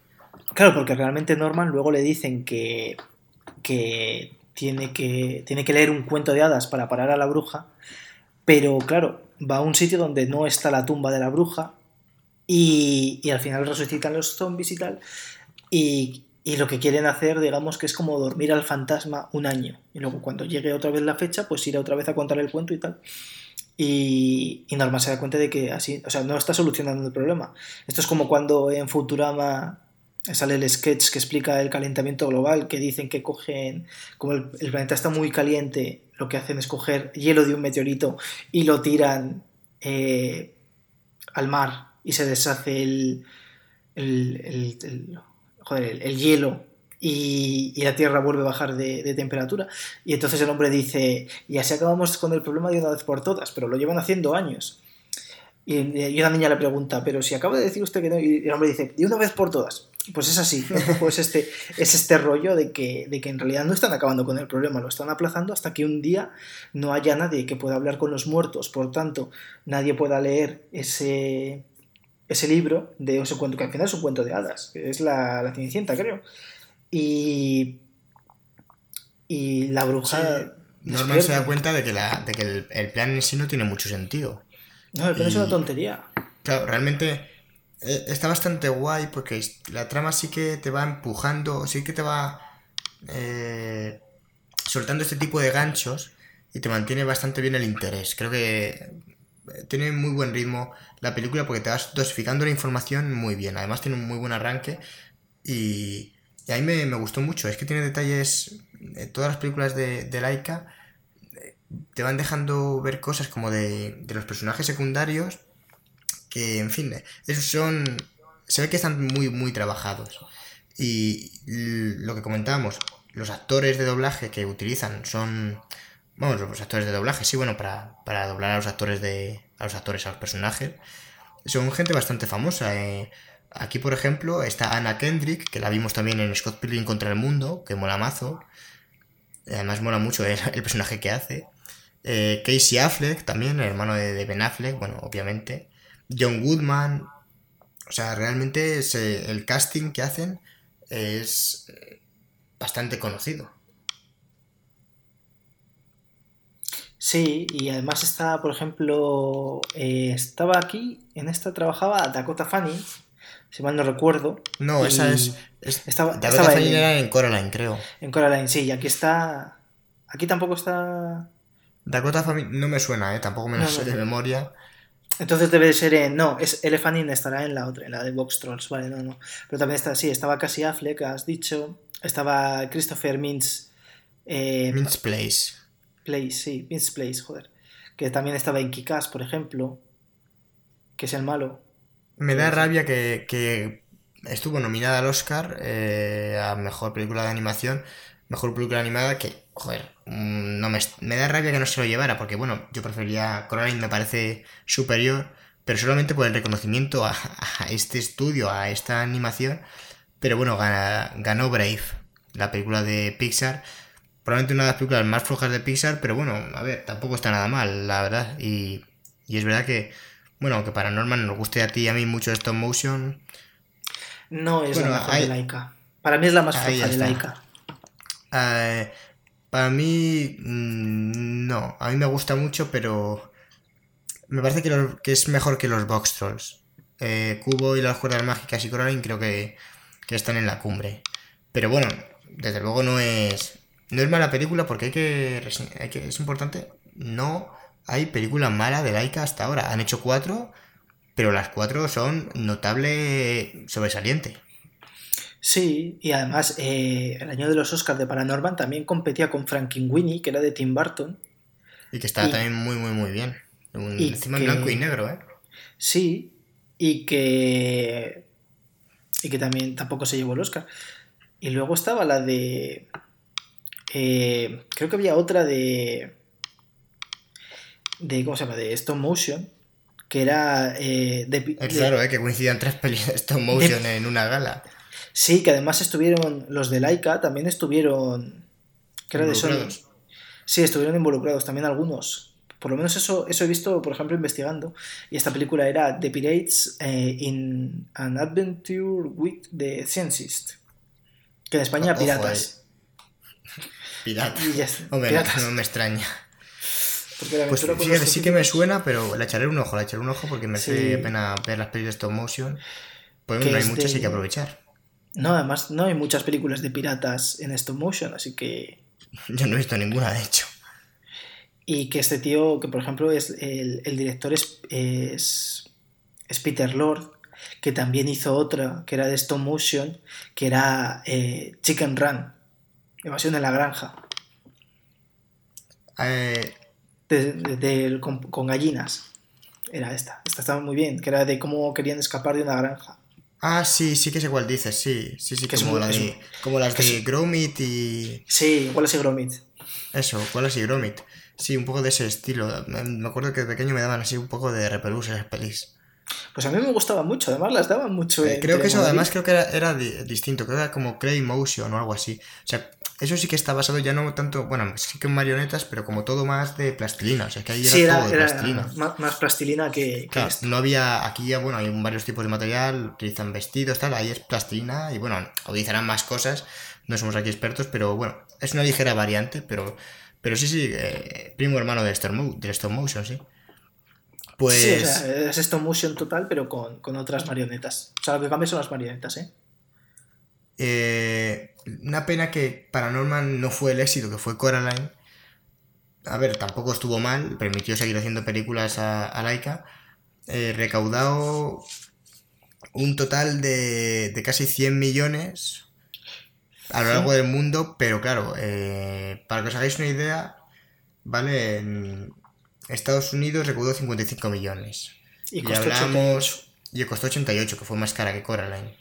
Y Coraline habíamos comentado que en total había recaudado 124 millones. O sea que 30 millones menos y siendo más cara. 20 millones más cara. En fin, no... Aquí fue, bueno, no estuvo malo, ya recuperaron la inversión, hicieron la peli, tuvieron nominaciones a varios premios, pero, pero bueno, no llegó, no fue el pelotazo que fue Coraline, porque Coraline es que lo fue, un taquillazo. Pues si quieres, pasamos ya a hablar de, la siguiente película. No sé si tienes algo más que comentar de Paranormal. Pues que me gustó mucho un detalle, que es el personaje de Cassie Affleck, que es el típico, o sea, el machote este duro, tal, el matón y tal, que, que es Mitch, que se llama Mitch, que al final es el hermano del chico gordo y que está toda la película, la, hermana de, de Norman está toda la película intentando ligárselo y, y al final de la película le invita a ver una peli de, terror y el hombre dice, Buah, sí, deberíamos quedar porque a mi novio, a mi chico, le gustan mucho. Y me gustó porque un tema como la homosexualidad, normalmente en una película de animación y mucho menos infantil en Estados Unidos, eh, aquello les parece algo hacerlo, algo terrible. Sin embargo, Estudio Laica no solo se atreve hacerlo, sino que además lo dice con una naturalidad eh, que es, eh, es, asombroso porque es, es, la naturalidad. O sea, no suele ser algo natural en, las películas un personaje homosexual. Claro, realmente cuando, cuando Disney sacó un personaje homosexual, no recuerdo en qué peli fue, pero que fue después, fue más tarde, no sé si hace mucho, fue como noticia. Sí, y aún así recibió muchas quejas. Por ejemplo, Elsa, la de Frozen. Parece que, que, la van a hacer homosexual y hay mucha gente quejándose porque el sexo en los... Eh, debe, o sea, la homosexual, o sea, el sexo como tal, el amor, el amor heterosexual es algo como muy bien visto en, en, todas las películas de Pixar, por ejemplo, pero el, el amor homosexual no. Y ha pasado lo mismo recientemente, hubo una polémica donde el guionista de Barrio Sésamo dijo que Epis Blas que para él, él siempre había pensado en ellos como una pareja y todo lo que había escrito, eh, cuando escribía los guiones, pensaba en ellos como una pareja, y Barrio Sésamo dijo que no, que, no podían ser homosexuales, ni siquiera podían ser pareja, porque en Barrio Sésamo no hay pareja. Y claro, obviamente las redes ardieron diciendo que eh, la rana Gustavo y la cerdita Peggy estaban casados, que cómo es que no había parejas en Barrio Sésamo, por ejemplo.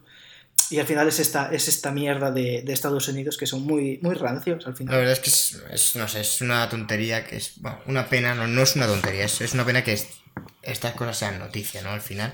Porque mira, esta gente eh, lo metió en esta película, en Paranormal, y está muy bien metido, porque ya no solo por el impacto cultural que tiene, el hecho de una película, como comentabas, de animación para niños, ir metiendo este tipo de personajes que deben ser algo pues totalmente natural y que lamentablemente no lo son no es natural que se vean este tipo de pelis. Y que aquí lo hace de ese modo que incluso aportan a la trama, porque como tú estás acostumbrado a que igual al final de la peli, que todo está arreglado, todo el mundo está celebrándolo todo, se peguen un morreo o la chica quede con el chico, lo típico, ¿no? Y aquí te da, te mete ese volantazo a la película diciendo, pues ya verás cuando, eh, sí, estaría guay, ya verás cuando conozcas a mi chico. Y la tía se queda loquísima, o sea, es que es un momento que hasta es cómico. Porque la tía se queda todo chafada porque, porque lleva toda la película tirándole los tejos y el tío, como es tonto perdido, no se entera de nada. Y no solo se entera, sino que encima es súper inocente y dice, ya verás cuando conozcas a mi chico. Y, y mola mucho porque, o sea, aporta la peli y además tiene ese, ese rollo de, oye, mira, han metido al personaje, a un personaje homosexual, que, a ver, repetimos, hay gente que le puede pasar una tontería, pero es que lamentablemente, como comentaba Cristian, hay compañías que no lo hacen y Disney lleva muchísimas películas y es que no recuerdo qué personaje metió en, no sé si fue en una serie o en dónde, que fue homosexual. Yo creo que, yo creo que fue en, en esta de la Cenicienta que hicieron, la nueva, no, La Bella y la Bestia, había un personaje muy amanerado. Es que ese es el problema de Disney, que... Que no eh, concreta, es como muy ambiguo en este tipo de cosas para contentar a todo el mundo, incluso a la gente que es, bueno, tan, vive en otra época, son gente que, bueno, pues, que no entiende la homosexualidad, pero bueno, no, tampoco la tienen que entender, con que la respeten Vamos, vamos, a, vamos a decirlo claro, eh, porque no creo que Disney nos vaya a dar dinero en corto plazo. Y si no, algún día nos lo va a dar, pues ya borraremos este podcast. Eh, pero Disney es una compañía que cogea del pie derecho muchísimo, pero muchísimo. O sea, si, si echaron hace poco a James Gunn, no fue por unos tweets eh, polémicos, fue porque lo había pedido un ala de la derecha americana que, que, que mueve mucho, mucha pasta sobre todo, y James Gunn era un tipo que era muy, muy, muy contrario a, Donald Trump. Y por eso lo echaron. No, no, no por tweets ni, historias. Los tweets fueron la, y es una pena que este tipo de cosas se traduzcan en que en las películas que hace, que además encima son películas que llegan a muchísima gente, pues no sean capaces de ir adaptándose a, los tiempos, como joder, como hace Laika, es que no cuesta nada, ¿sabes? Y además es que luego tienes un buen reconocimiento. Abórdalo con naturalidad como lo Claro, tampoco, no sé, en fin, es, una pena. Como tú dices, a ver si ahí se ponen muletas y dejan de cojear y nos sorprenden con una película como, como hace este estudio. Porque bueno, nosotros, yo eh, me dan ganas más, eh, muchas, tengo muchas más ganas de ver una película de Laika que ver la próxima película de princesas de Disney, la verdad. Sí, y que, vamos, es que es lo que, lo que hablábamos, que...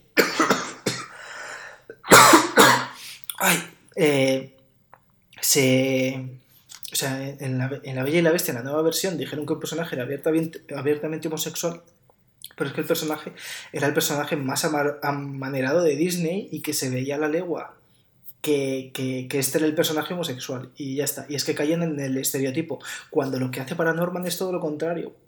Te muestra el tipo duro, super hetero, que, que es casi el típico... Te podrían decir que este hombre juega al rugby y, al fútbol americano, exactamente. Claro, es el típico tío ahí que, que, el chulo de. Bueno, en este caso no es chulo porque es tonto y potencian mucho lo de que es tonto. Pero. Pero sí, de hecho hay una frase. Es que es, que es muy graciosa la película, realmente. Hemos hablado antes de que de terror, pero es un error. Es, en realidad es una comedia. Que además es claramente. Ha sido, ha sido error mío porque. Hay una frase que dice. Eh, la tía, oh Dios, eh, cómo mola. ¿qué, de toy, ¿Qué deltoides tiene? Y dice el tío te juro que yo nunca he tomado deltoides. o sea, sí, sí, sí. sí. Que, es que tiene líneas eh, muy, muy graciosas, la verdad, para Norman. A mí me parece una. Para niños, hay gente más. En fin, a lo mejor a.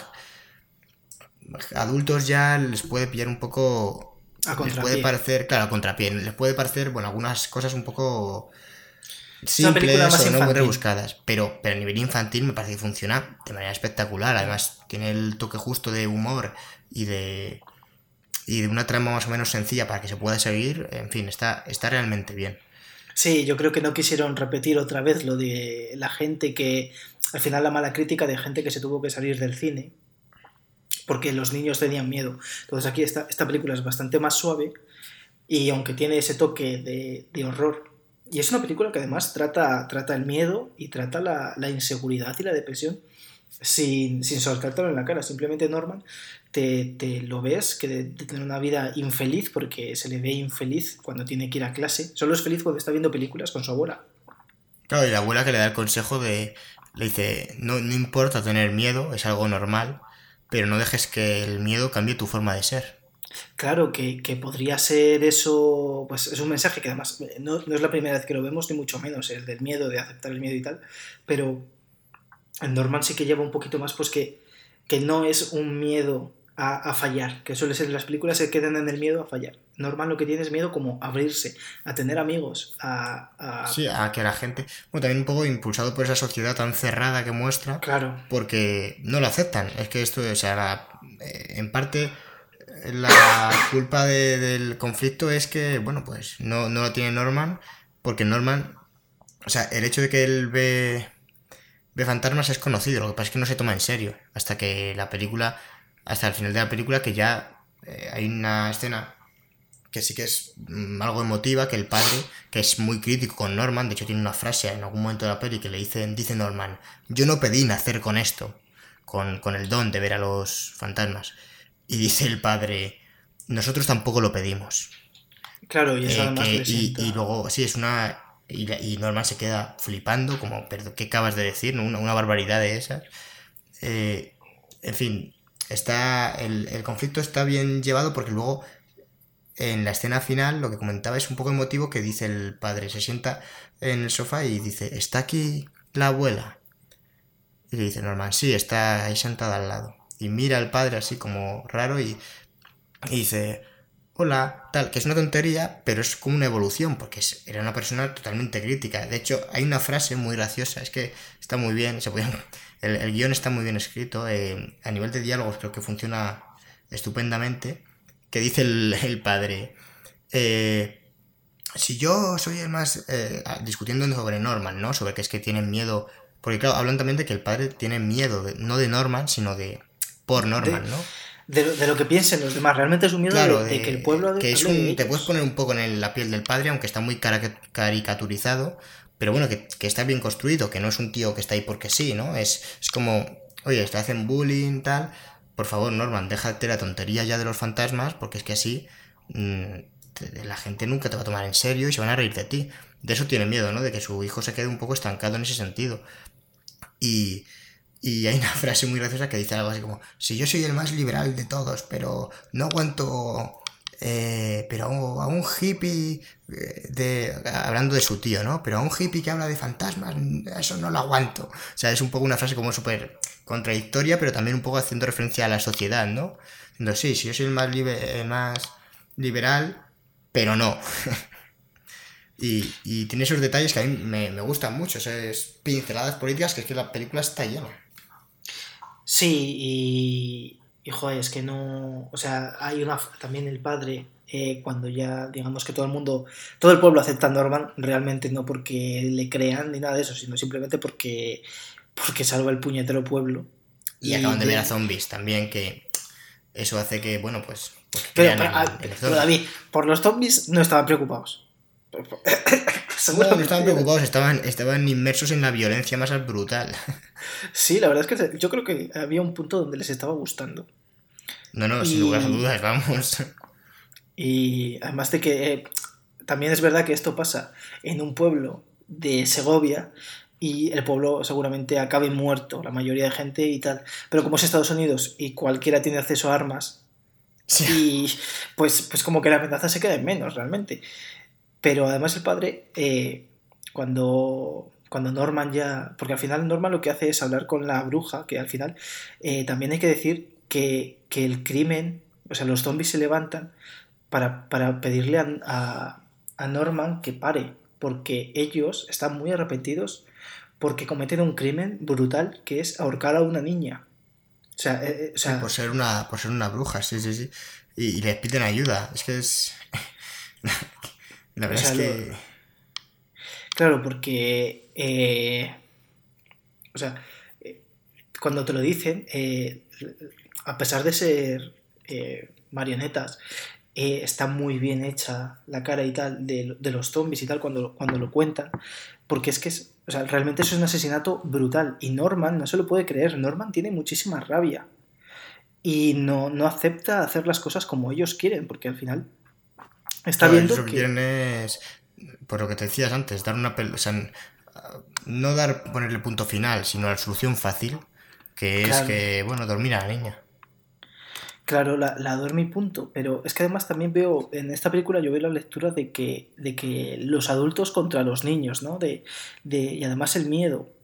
Porque también es verdad que aquí a los niños como que también les trata muy mal la profesora, por ejemplo, que tienen y que tienen de la, de la obra de teatro, que les trata también fatal a todos. Sí, Y otro, otro personaje que también es muy gracioso porque parece un zombie. sí, Con la mascarilla esa. Y, y claro, aquí al final eh, Norman eh, lo que hace es empatizar, empatizar con una cría que tiene 8 años y la, han, y la han asesinado, o sea, la han ahorcado, porque tenía el mismo poder que Norman, que era poder ver a los muertos y hablar con ellos. Por lo tanto, es normal que también es verdad que pasó hace 200 años aquello y creían en las brujas, pero así no deja de ser una brutalidad. Y, y, y a la pobre chica le ha comido el rencor y el miedo y también está muy bien esa parte también. Y luego cuando ya Norman salva al pueblo, el padre le, le dice que está orgulloso de él, cosa que no le ha dicho en, En toda la película. en toda la película, sino que además te ha dado a entender que es que eh, su propio hijo le da asco. Sí, sí. La verdad es que el padre uf, es, eh, está- me hace gracia porque está bastante caracterizado, ah, lo que he comentado antes, caricaturizado casi todos los personajes, pero a su vez tienen matices que lo diferencian de, de la caricatura, ¿no? Es, es un poco, está en una delgada línea ahí entre el estereotipo y algo con más profundidad. Sí, Pues- además es, es el... Bueno, luego el tío también está, que está loquísimo. Eh, también entiendes por qué, por qué le La, muerte ahí me sorprendió, ¿eh? No pensé que se fuera a morir así de repente el tío de Norman. No, porque además hace como visión y se muere dos veces. O sea, sí, no se queda mago, con- es- Sí, sí, sí. Que además el tío está interpretado por John Goodman. Sí, sí, eh, tiene muy buen, muy buen reparto. Eso lo comentamos siempre.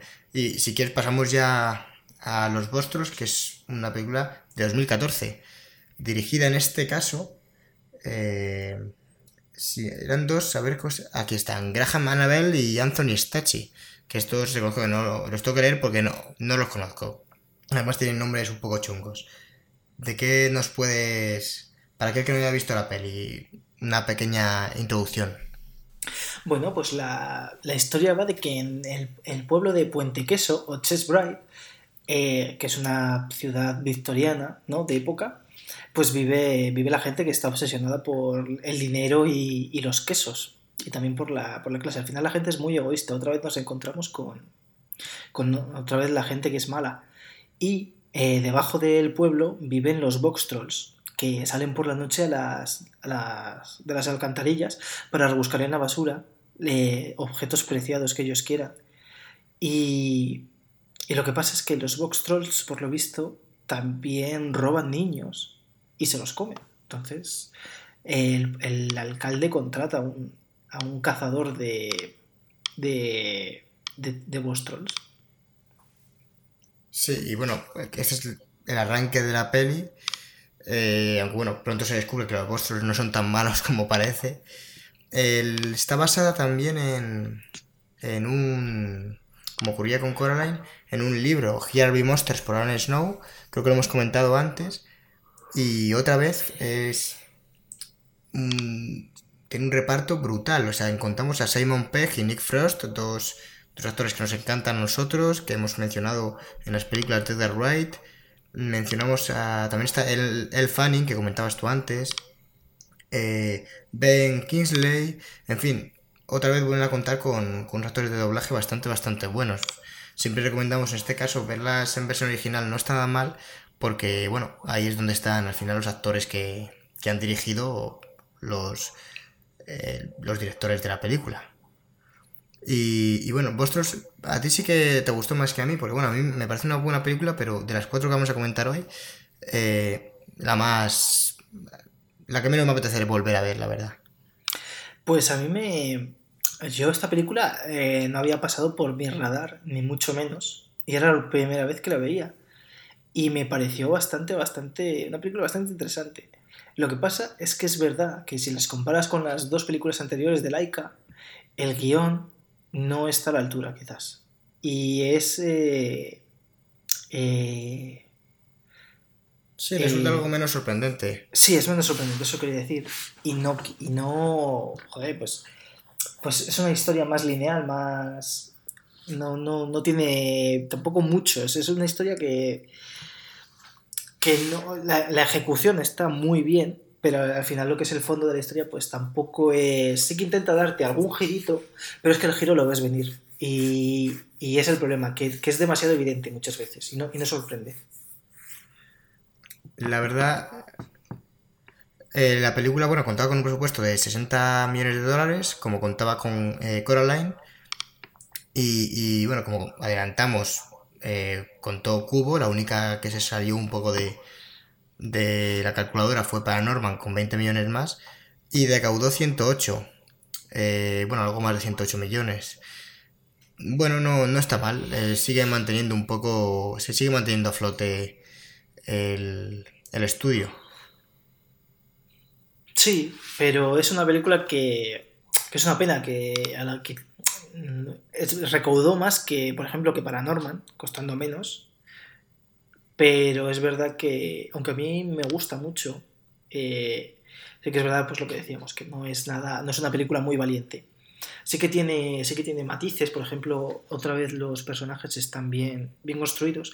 Me gusta eh, mucho el personaje de Elle Fanning, que es una chica a la que obsesionada con los box trolls, que es al final la hija de, del alcalde, y que, que, por ejemplo, tiene una frase donde dice que que si los box trolls se comen a la gente y tal, y habla con X, que al final es el niño que, que, que secuestran los box trolls y que se le crían con como un box troll, y, y con su padre Atún, por ejemplo.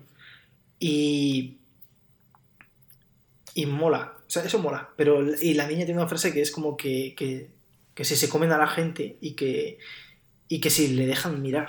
Y es como, joder, esta niña está un poco mal de la cabeza, pero Sí, porque está esa leyenda, ¿no? De que los monstruos son como una amenaza para el pueblo, pero que realmente es una leyenda infundada, que no hay pruebas reales de que eso sea, de que eso sea así. La mayoría de gente ni siquiera ha visto un monstruo, un monstruo en su vida, ¿no? Y bueno, el, el argumento en sí, como comentas, es algo simple, pero, pero bueno, los detalles son los que salvan este tipo de películas y la producción. Hay el hecho de que sea de stop motion y que tenga un cuidado por todo espectacular. Por ejemplo, eh, por, bueno, por ser concreto, ¿no? Por no dejarnos en frases así tan genéricas. para hacer las cajas, los trolls son muñecos, bueno, muñecos, eh, como una especie de pequeños monstruitos que se ocultan, la mayoría van como en cajas, como en cajas de cartón. Y para animar eso, eh, las cajas en muchas escenas, pues como que se aplastaban y, se, y no, era no era cartón real, porque si no, no podían hacerlo. Eh, por lo menos no todas las cajas que salen. Entonces, dentro de las cajas, en un making of que, que bueno, animó a la gente a que, que lo busque en internet, eh, cómo se hizo esta película, es muy interesante porque son verdaderas piezas de ingeniería. O sea, hay un montonazo de. de es que no, no sé cómo explicarlo, pero como de engranajes para que la caja, eh, atornillándolo un poco, se pueda ir como aplastando y desatornillando, se pueda volver a su forma original, de forma que se pueda animar. O sea, es un poco como una caja marioneta, entre comillas. Y parece una tontería, pero yo cuando vi la película es que ni me planteaba que eso fuera así. Digo, esto lo han hecho de mil otras maneras. Pero claro, luego te pondrás a hacerlo y la manera más sencilla será esta, pero que la ves es una auténtica barbaridad. O sea, es para construir a cada cajita, tienes que hacer un... Porque los muñecos además no los metían en las cajas y ya está. O sea, era todo mucho más complicado. Es una película que a nivel técnico sí que me parece que es de lo mejorcito. O sea, tú lo ves y dices, madre mía, es, es- probablemente cuando salió, bueno, y lo seguirá siendo a día de hoy, en la vanguardia del, del stop motion. Sí. Y además tiene, tiene ahí el personaje que es el villano, que es Archival, Archival Snatcher, que se, se llamaba así. Eh, es, es alérgico a la lactosa en un pueblo donde el mayor manjar es el queso. Y, y la, la- la marioneta se hincha. Y eso fue de lo más difícil de hacer de esta película, fue hacer que la... O sea, el que lo vea va a ver cómo, cómo se hincha el personaje, cómo tuvieron que hacer eso. Y por lo que vi, eh, vi, vi cómo, lo estuve- cómo lo estuvieron haciendo. Y era muy difícil hacerle la cara, porque cuando se, hace, se hacía el storyboard, eh, los diseños de la cara, de cómo se, cómo se hinchaba, eran inviables para hacerlo una marioneta. Y lo tuvieron que, que hacer de, de una forma que es bastante, bastante asquerosa. O sea, el que lo va, lo va a ver. Yo creo que ahí está el, el punto fuerte de esta película, el apartado técnico y, y, bueno, el apartado visual. Creo que está muy bien resuelto. Es, es como, en mi opinión, es un paso atrás eh, con respecto a las películas anteriores, pero creo que está suficientemente bien ejecutado y, aunque sea un paso atrás, no deja de ser una historia, pues con- aunque sea convencional, suficientemente entretenida como para que, bueno, como para que sea una buena película. Pero realmente, bueno, es que incluso comentábamos siempre la música, pero incluso la música de esta película es eh, la que menos la atención me llama me llama del resto. La co- música compuesta por Dario Mariatelli. Me encanta nuestra pronunciación de, de todo este tipo de apellidos porque eh, poco apellido fácil hay últimamente, ¿eh? Sí, eso estaba pensando, que nos lo pone muy fácil. Claro, que es que. No sé. Podía. La gente que se apellide de una manera más normal, por favor. Como o por sea, ejemplo Gómez. Claro, Gómez o Subtil. Bueno, Subtil ya empieza a tener ahí varias vocales. eh, no, pocas vocales, varias consonantes juntas y. Y yo que soy un hombre de, de fácil error, eh, a mí eso me lía muchísimo. No, y además mucha gente dice sutil. Y no la, la ve como que es un- una cosa muy chunga de Que pronunciar. la B ha pasado de moda, Cristian. Ya, me tengo que cambiar el apellido, algo que mole como, yo qué sé, Tchaikovsky. Claro, Tchaikovsky está bien. Yo que sé. Abascal, Abascal es un apellido que está muy de moda últimamente. Sí, pero yo creo que sin la B. A cascar. Me voy a apellidar. A- Así, mejor. Pues yo que sé, Travis Knight, ¿ves? Da gusto decirlo, pero, pero por Dios, eh, antes comentaos que lo han dirigido Gra Graham Anab- Anable, que no sé cómo se dirá, Graham Anable, y Anthony Stecchi, que a saber, ¿sabes? Seguramente si me escuchan estos hombres decir su nombre, pues me, me demanden, me demanden por perjuicios. A perjuicios a su persona y, y a sus hijos y a todo el mundo. Es que esta gente no, no tiene fin. Hombre, yo te, yo te digo también que el guion de esta película fue de Irena Bringul. No, Brignul, Brignul, ojo, cuidado. Y, y Adam Pava. Y Adam Por Pava. fin un hombre que tiene un nombre que se puede decir con vocal consonante, vocal consonante, como Dios manda. Sí, sí, no como por ejemplo David Ichioka, que tiene ahí un hiato. Claro, es que nos lo pone muy difícil. Así, así es muy difícil hacer un podcast. Eh, se acabó Cine Cosas, por culpa de la gente que se pone nombres raros. Claro, porque se lo ponen ellos mismos, ¿sabes? Encima, o sea, Bueno, tú pues- puedes- pues sí te puedes cambiar el nombre. Ya, pero uf, qué pereza. Mejor hacemos un podcast, Cristian. ¿Qué te parece la idea? Sí, sí, me, parece bien. O sea que- Y por Ya, ver- ya veremos luego cómo sale. Dime, dime, vamos a volver a los box Que, Sí. que por Dios, eh, la gente. Me gustaría que la gente que, que escucha el podcast eh, viera las películas que, si no ha visto alguna de las que comentamos, porque así, oye, luego nos pueden decir, oye, pues lo que habéis dicho es que no tiene ningún sentido, ¿sabes? O sea, ¿de, de qué vais? Eh, claro, es que lo cojonudo vendrá David cuando sepan que nosotros no vemos las películas que comentamos. De hecho, la mitad de las que comentamos ni siquiera existen.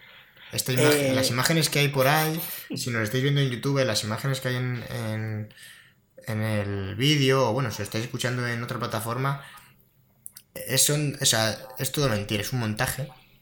Realmente es un experimento social que desvelaremos dentro de, de, bueno, decenas de años, probablemente porque acabamos de comenzar y esto lleva mucho tiempo.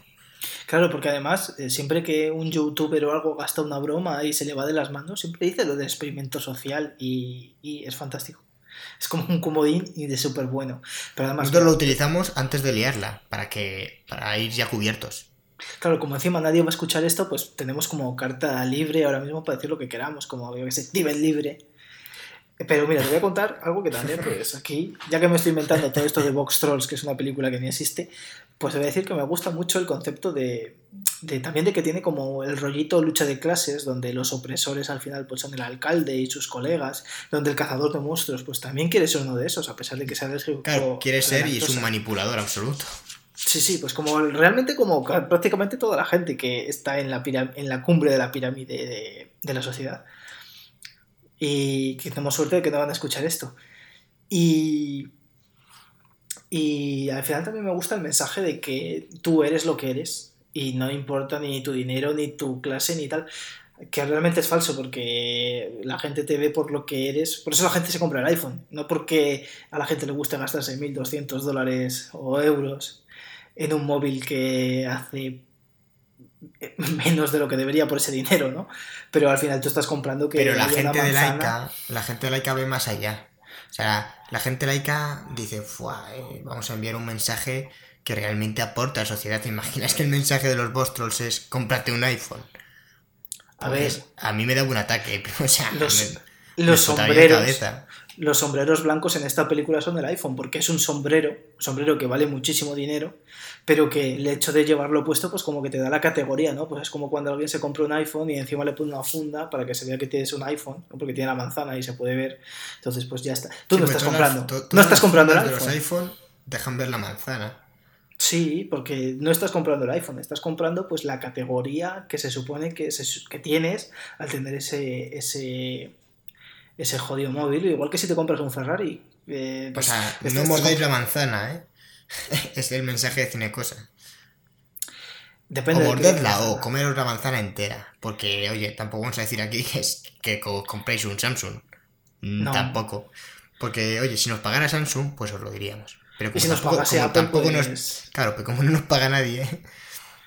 como, aquí los que nos pagan son podcast, Xiaomi, pues digamos Claro, que claro, el Xiaomi nos da muchísimo el Xiaomi dinero. que se pliega. El Xiaomi que se pliega. Creo que saca uno hoy o algo así ayer. Sacaron uno que era una cosa de locos. Que no entiendo lo de los móviles que se, que se plieguen, ¿eh? Sí que lo Bueno, bueno, lo entenderás, hay que, hay que estar abierto a eso. Pero A ver, re- realmente cuando. aquí no venimos a hablar de móviles, no. ¿Cómo que no? Esto no es el Mobile World. Esto no es Conference, móvil este. cosas. Mobile cosas, no. Lo será. Lo será cuando nos pague alguien.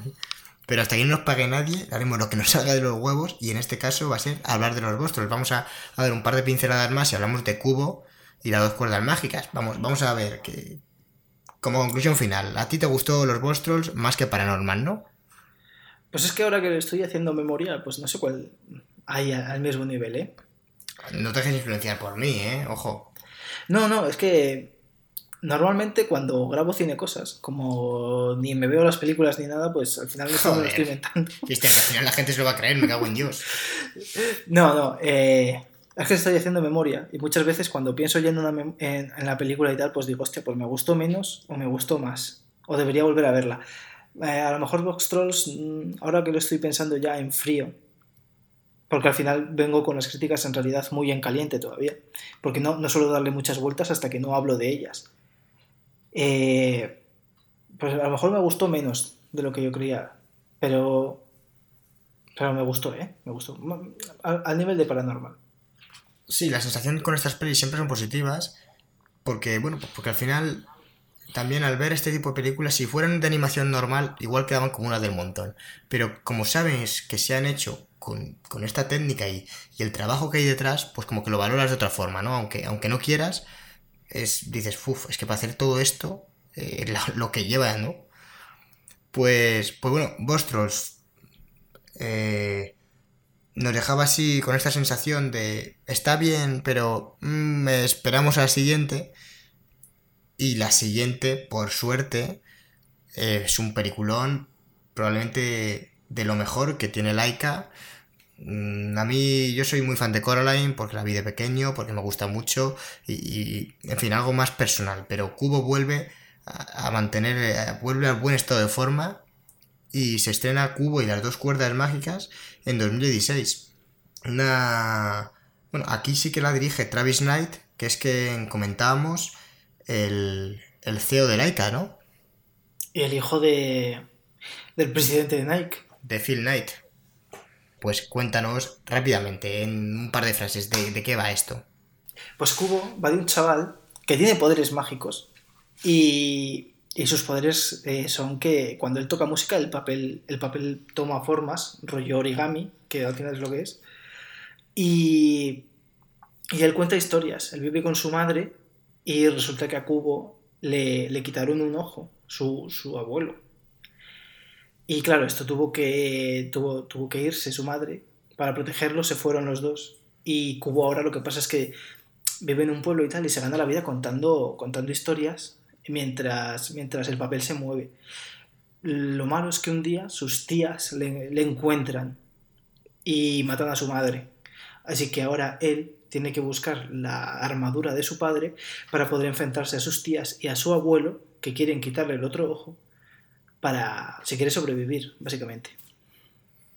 Es una película ambientada en, en el antiguo Japón y realmente bebe mucho de, la cultura de la cultura japonesa. Así que yo viéndolo me da la sensación, pues bueno, yo desconozco esa cultura, pero me da la sensación de que eh, había habido, o sea, estoy seguro que han investigado sobre, sobre todo ese mundo porque se ve, se ve como una película con muchas influencias. Incluso sin saber tú de dónde proceden, dices, esto, esto lo han sacado de alguna parte. O sea, se ve que se ha visto reflejado en algún lado. Eh, sí, sí, sí. Ellos viajaron a Japón, ¿eh? A, a, investigar el tema. El tema de, por ejemplo, de la ropa, del el origami. Lo estuvieron investigando y fueron a. incluso fueron a Laika organizó clases para todos los animadores para luego hacer bien eh, las figuras de origami. Todas las figuras de origami que se ven en la película, que hace Cubo, son posibles de hacer en la vida real, ¿eh? No, no se lo han inventado. Y la verdad es que eh, hay varias escenas como de lucha que es, eh, son bastante espectaculares. El saber que todo eso se ha hecho físicamente y que no es obra de, un ordenador, en esta peli resulta muy sorprendente porque aunque sí que utiliza la película 3D, eh, bueno, hay una mezcla de efectos especiales, sí que es... sigue manteniendo que la esencia es stop motion. Y, bueno, el arranque de la película con... No sé, a mí, a mí es una peli que me gusta mucho porque es el típico viaje del héroe pero tiene un arranque en el que te muestran a un personaje, al, niño cuidando de una madre, que ya, ya vas viendo por dónde, por dónde van los tiros. Sí, porque además la madre está como medio demente y, y claro, al final todo pues, pues eh, o sea, la madre está medio demente y Cubo es el como que tiene que tirar de la de la madre. Además, el padre de Kubo es un samurái, que es un samurái legendario en, el Japón feudal, ¿no? Y, y claro, Kubo lo que hace es contar la historia pues un poco de su padre. Kubo nunca llega a contar el final de la historia, porque no sabe lo que pasa, porque cuando se lo pregunta a su madre, su madre no se lía y no sabe responderle. Y, y encima, estamos hablando del principio de la película, donde se ven olas, es espectacular como han hecho las olas en Cubo, porque son olas en stop motion. Sí que es que insistimos, ved cómo se hace, porque eh, creo que Cristian hemos visto el mismo vídeo o probablemente hemos visto cómo se ha hecho que es como si hubieran como cuando pones una baraja de cartas la, las tiras sobre la mesa y luego al mover una carta al, al dar la vuelta a una carta va haciendo una especie de, efecto dominó y va empujando a las demás. ¿Sabes lo que te quiero decir? Y se van dando la vuelta a todas las demás. Lo sé perfectamente. Trabajar en un casino. pues, eh, pues fíjate, así hicieron las olas de Laika, pero con una maestría y una delicadeza espectacular. Y, es sorprendente, pues luego en la película, joder, eh, es que el agua, tú dices, esto lo han hecho ahí con CGI o tal. No, no, no. Eso es stop motion. Es stop motion, además, es lo que tú decías, que las olas las olas, digamos, cuando el mar está bravo lo han hecho de una manera, pero luego el mar en calma es una sábana azul y por debajo hay un sistema, digamos, de, raíles que se van moviendo por debajo de la sábana, creando, haciendo el efecto de las olas y es súper chulo. Y, es que esta película, eh, estábamos hablando antes de que se habían, ahora ya con la impresión en Paranorman ya usaban eh, la impresión en 3D para hacer las, las figuras, pero para esta eh, el contactó con una, con una empresa de impresoras en 3D para que les hiciera unas mejoras en las, en las propias impresoras y imprimían en tres colores. O sea, tú, David, que tienes una impresora en 3D, por ejemplo, sabes lo complicado que es ya una impresora, ¿no? Pues imagínate una impresora en tres colores. Desde luego, las impresoras que debe manejar Laika, eh, yo imagino que serán impresoras de un nivel espectacular porque el, Claro, se imprimirán en 3D las piezas, pero estoy convencido de que luego eso llevará un retoque. O sea, que la gente no crea que es imprimir las piezas, darle a copiar, pegar y ya está. Porque eso lleva un trabajo, tienes que pintarlas, tienes que lijarlas bien, en fin. Eh, del producto que. El, la impresora 3D te facilita mucho el trabajo, pero sigues teniendo que pulir muchísimo el, resultado final. Y más por una película como, como esta que. vamos, las las marionetas que utilizan, muchas luego las ponen a la venta. Y es que son verdaderas obras de arte. O sea, la marioneta en sí ya es. Ya es algo que se podía admirar, ¿no? Luego ya hacen la peli y, lo revientan. Que bueno, por mencionar el reparto, que me gusta siempre mencionarlo, porque joder, así la gente poner un poco de cara a, los personajes. Aquí estaba Art Parkinson como Cubo y luego estaba Charlize Theron, en nuestra vida de Charlize Theron, que a nosotros nos encanta, como el mono estaba también como el escarabajo Matthew McConaughey, que la verdad es que me mola mucho el personaje del escarabajo. Y a mí me encanta Ralph Fiennes como, como el malo, como el, el rey de la luna, ¿no? El tío de, de Cubo. Sí, el rey, el rey de la luna, o rey luna, creo que le llaman en la película. Eh, que sí, está bastante, está bastante guay. Además, en, en la versión española, en el doblaje, han respetado los dobladores de cada, de cada tal, que muchas veces no se hace eso en, en las películas de animación, lo, lo dobla una persona, pero el doblador es otro. Pero aquí, sin embargo, han respetado las. O sea, los, que son los, actores, que solían doblar. Que solían doblar. El actor que suele doblar a Charlize Theron. Bueno, la actriz que suele doblar a Charlize Theron o el actor que suele doblar a McConaughey. Le, pues en esta peli se han respetado exactamente. Que bueno, a mí me parece que han hecho bien porque al final tú tienes la, em, tienes la voz ya. Eh, en fin, McConaughey, como siempre es el mismo, es como a Bruce Willis. Si le metes otro doblador, te saca un poco de la peli. Claro, pero al ser animación no tienes ese. Claro, o sea, ser animación, si. Esa referencia. Si tú no sabes que. Eso es, es verdad, si tú no sabes que lo ha hecho Charlize Theron, podías haber metido a otra mujer en, España que, la doblara a, ese personaje y no lo sabrías. Claro, por ejemplo, yo que sé, Tom Hanks eh, hace de Woody en Toy Story, pero nunca escuchamos la voz que tiene Tom Hanks en... No, Woody o Buzz Lightyear, pero no, no es la misma voz, por ejemplo, ¿no? Y aquí Ralph Fiennes, por ejemplo, sí que es el, el doblador de Ralph Fiennes, que es, por ejemplo, el doblador de Robert Downey Jr., que, que, no tiene nada que O sea, es un doblador espectacular porque el, el tono de voz de Ralph Fiennes con el de Robert Downey Jr. no tiene nada que ver. Y sin embargo, si no, no, no lo relacionas el, al doblador, por ejemplo. No, yo no lo sabía, la verdad, es... Sí, sí, pues es un, es un doblador espectacular el, las voces que tiene y los actores que hace. Luego también está Josh Takei, que para los que sean muy fans de Star Trek, eh, también participa. Él era el señor Sulu en la serie de los 60. Y luego también está Rooney Mara, que es la chica de la, esta nueva versión de Millennium, que han hecho dos películas más malas que buenas. Y sin poco con muy poco recorrido, pero Rooney Mara aquí también está haciendo de las hermanas. Y Matthew McConaughey, ya para, para, para terminar de apuntar el cast, eh, Matthew McConaughey es un tío que el que lo escucha hablar en, en, americano, por ejemplo, cuando estaba hablando en su lengua materna, tiene un acento muy tejano.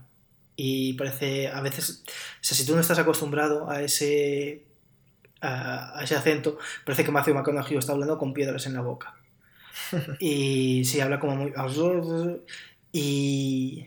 Pero en la versión americana tal, ¿no? Pues aquí tuvo que hablar con un acento neutro y por lo visto a Matthew McConaughey le costó más de lo... de lo que... Sí, de, de lo que debería. ¿eh? Sí, pero aún así lo consiguió, ¿eh? Aunque a veces es verdad que se le nota. O sea, a, mí me gustó, a mí me gustó mucho en True Detective ese acento, pero aquí no.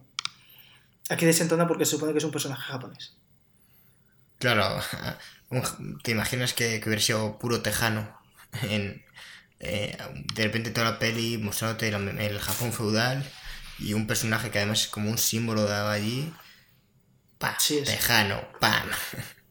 Claro, o sea, pero bueno, se esforzó más de McConaughey que está bien que se esfuerce por cuando actúa. Ya era hora, Matthew. pero bueno, uno de los un hombre que ha levantado su carrera de forma brutal, un, un actorazo y, bueno, la típica falta de respeto eh, por ir cumpliendo, ¿no? Ir tachando tareas pendientes de cada podcast. A ver, Matthew McConaughey es un tío que hasta desde, los, desde que empezó, hasta prácticamente se empezó a hacer viejo, eh, no había hecho prácticamente nada en su vida. O sea, a mí... El Pero bueno.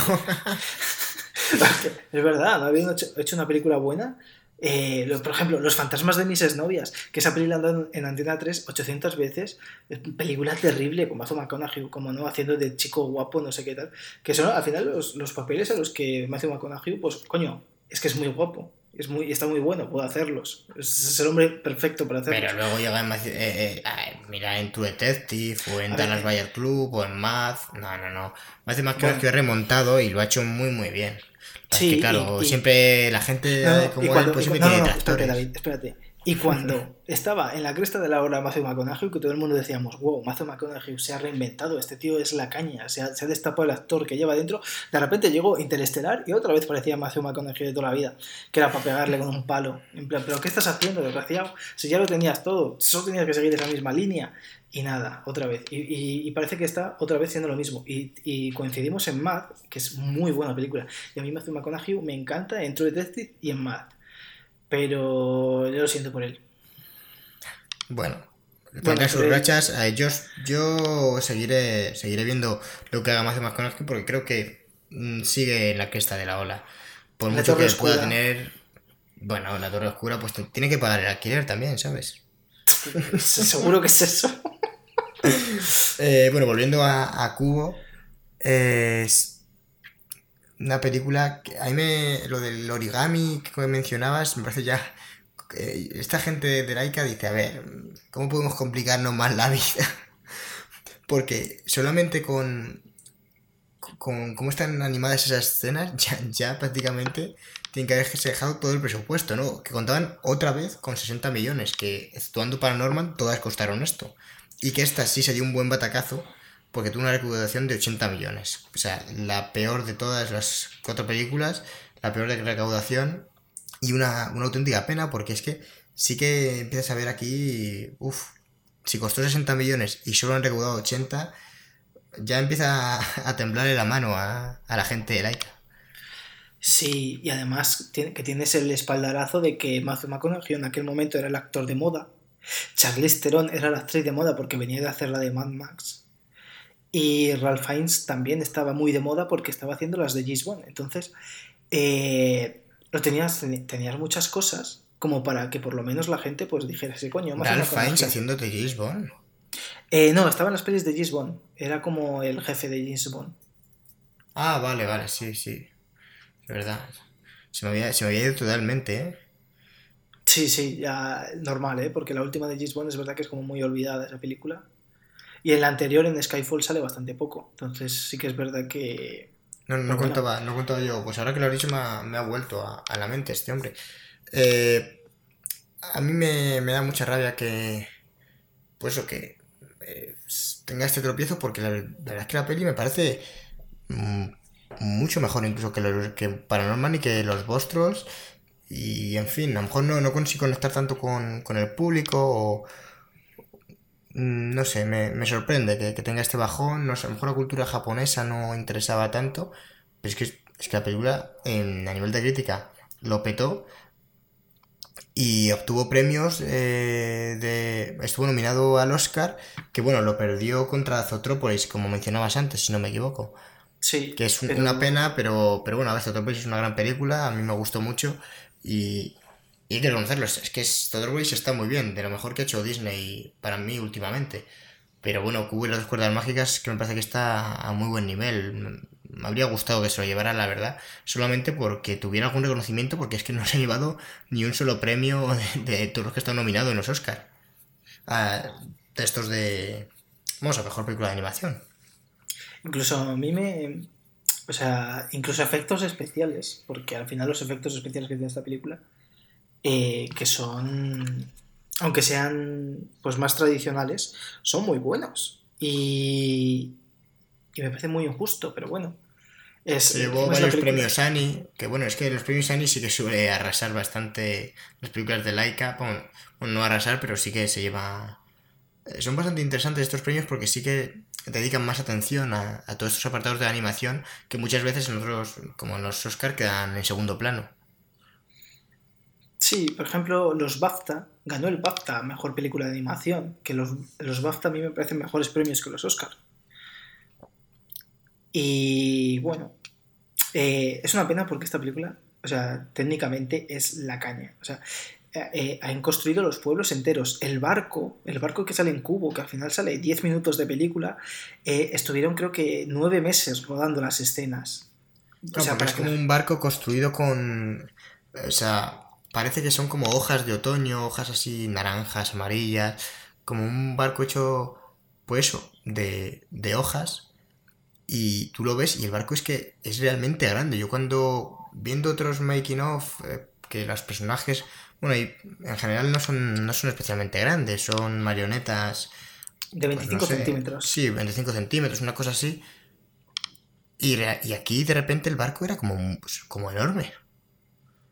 Sí, sí, sí, estuvieron para, para hacer el barco simplemente tuvieron que llamar a dos diseñadores, dos modeladores, eh, a varios artistas para pintarlo. Eh, fue una cosa, una locura. Para luego un barco que repetimos que es que está 10 minutos en película, en pantalla.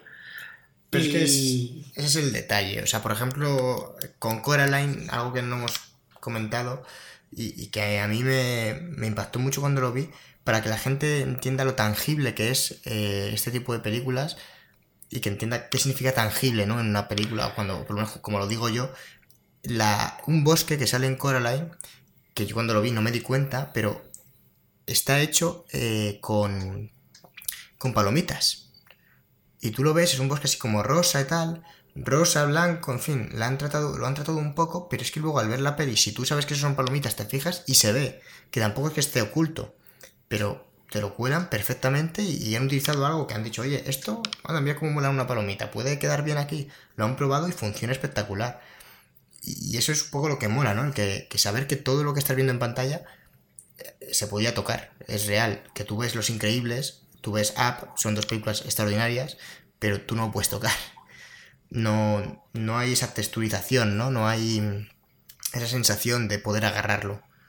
Y en cambio con, con estas películas que estamos comentando ocurre muchísimo y, con, Cubo probablemente sea el, culmen de, de ya no solo del stop motion, sino de la unión del stop motion con efectos especiales.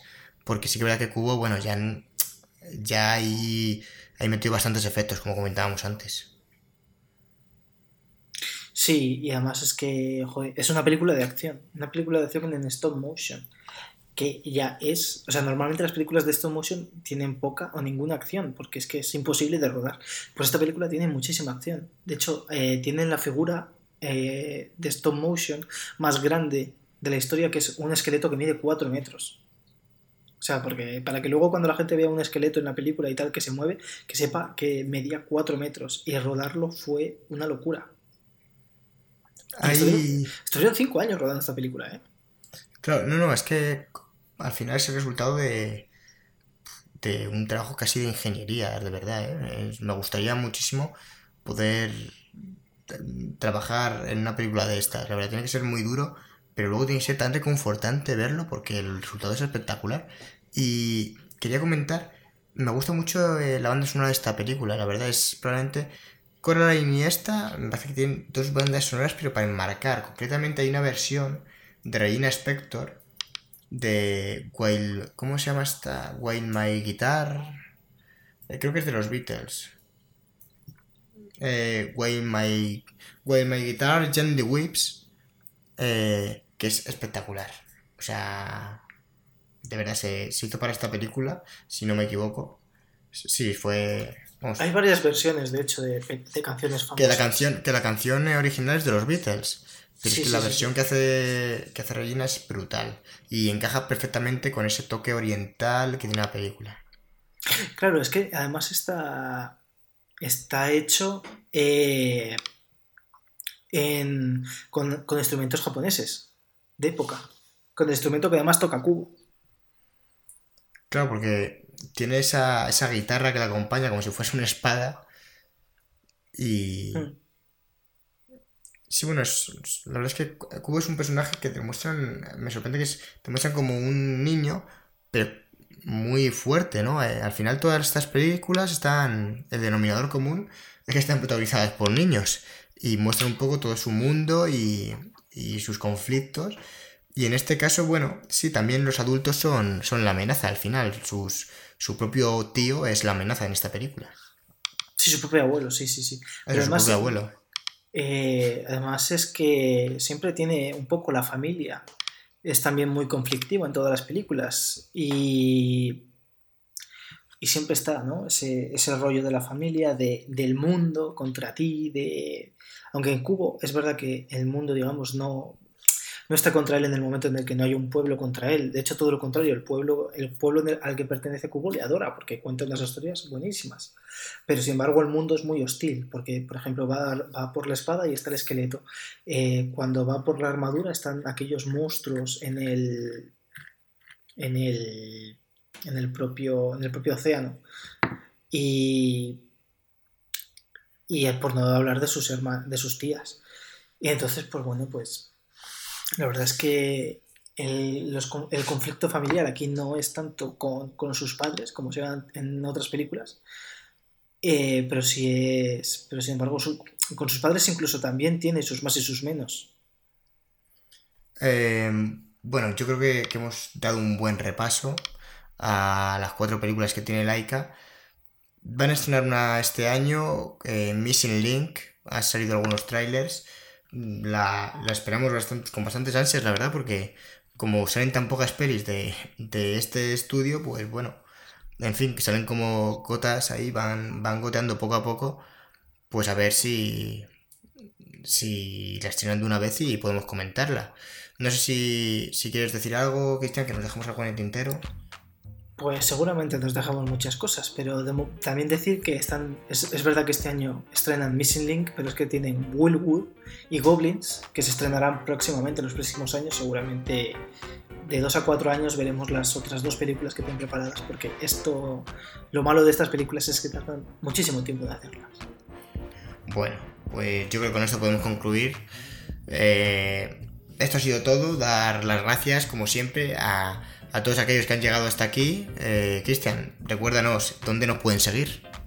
Pues nos podéis seguir en Twitter, eh, que es arroba cinecosas-bajo, en Instagram, que es arroba cinecosas, En YouTube, por favor, suscribíos, comentad, eh, darle al like, todas esas cosas que dicen. Sí, que me gustaría que, que la gente comente, oye, que, que les gusta, que no les gusta, qué opinan de estas pelis. Que bueno, nos gusta también ver qué, qué opina la gente de esto que hablamos. Cristian, como siempre, muchísimas gracias por acompañarme. Gracias a ti por invitarme a tu programa, David. A nuestro programa. Bueno, gente, os esperamos en la próxima. Hasta otra. Adiós.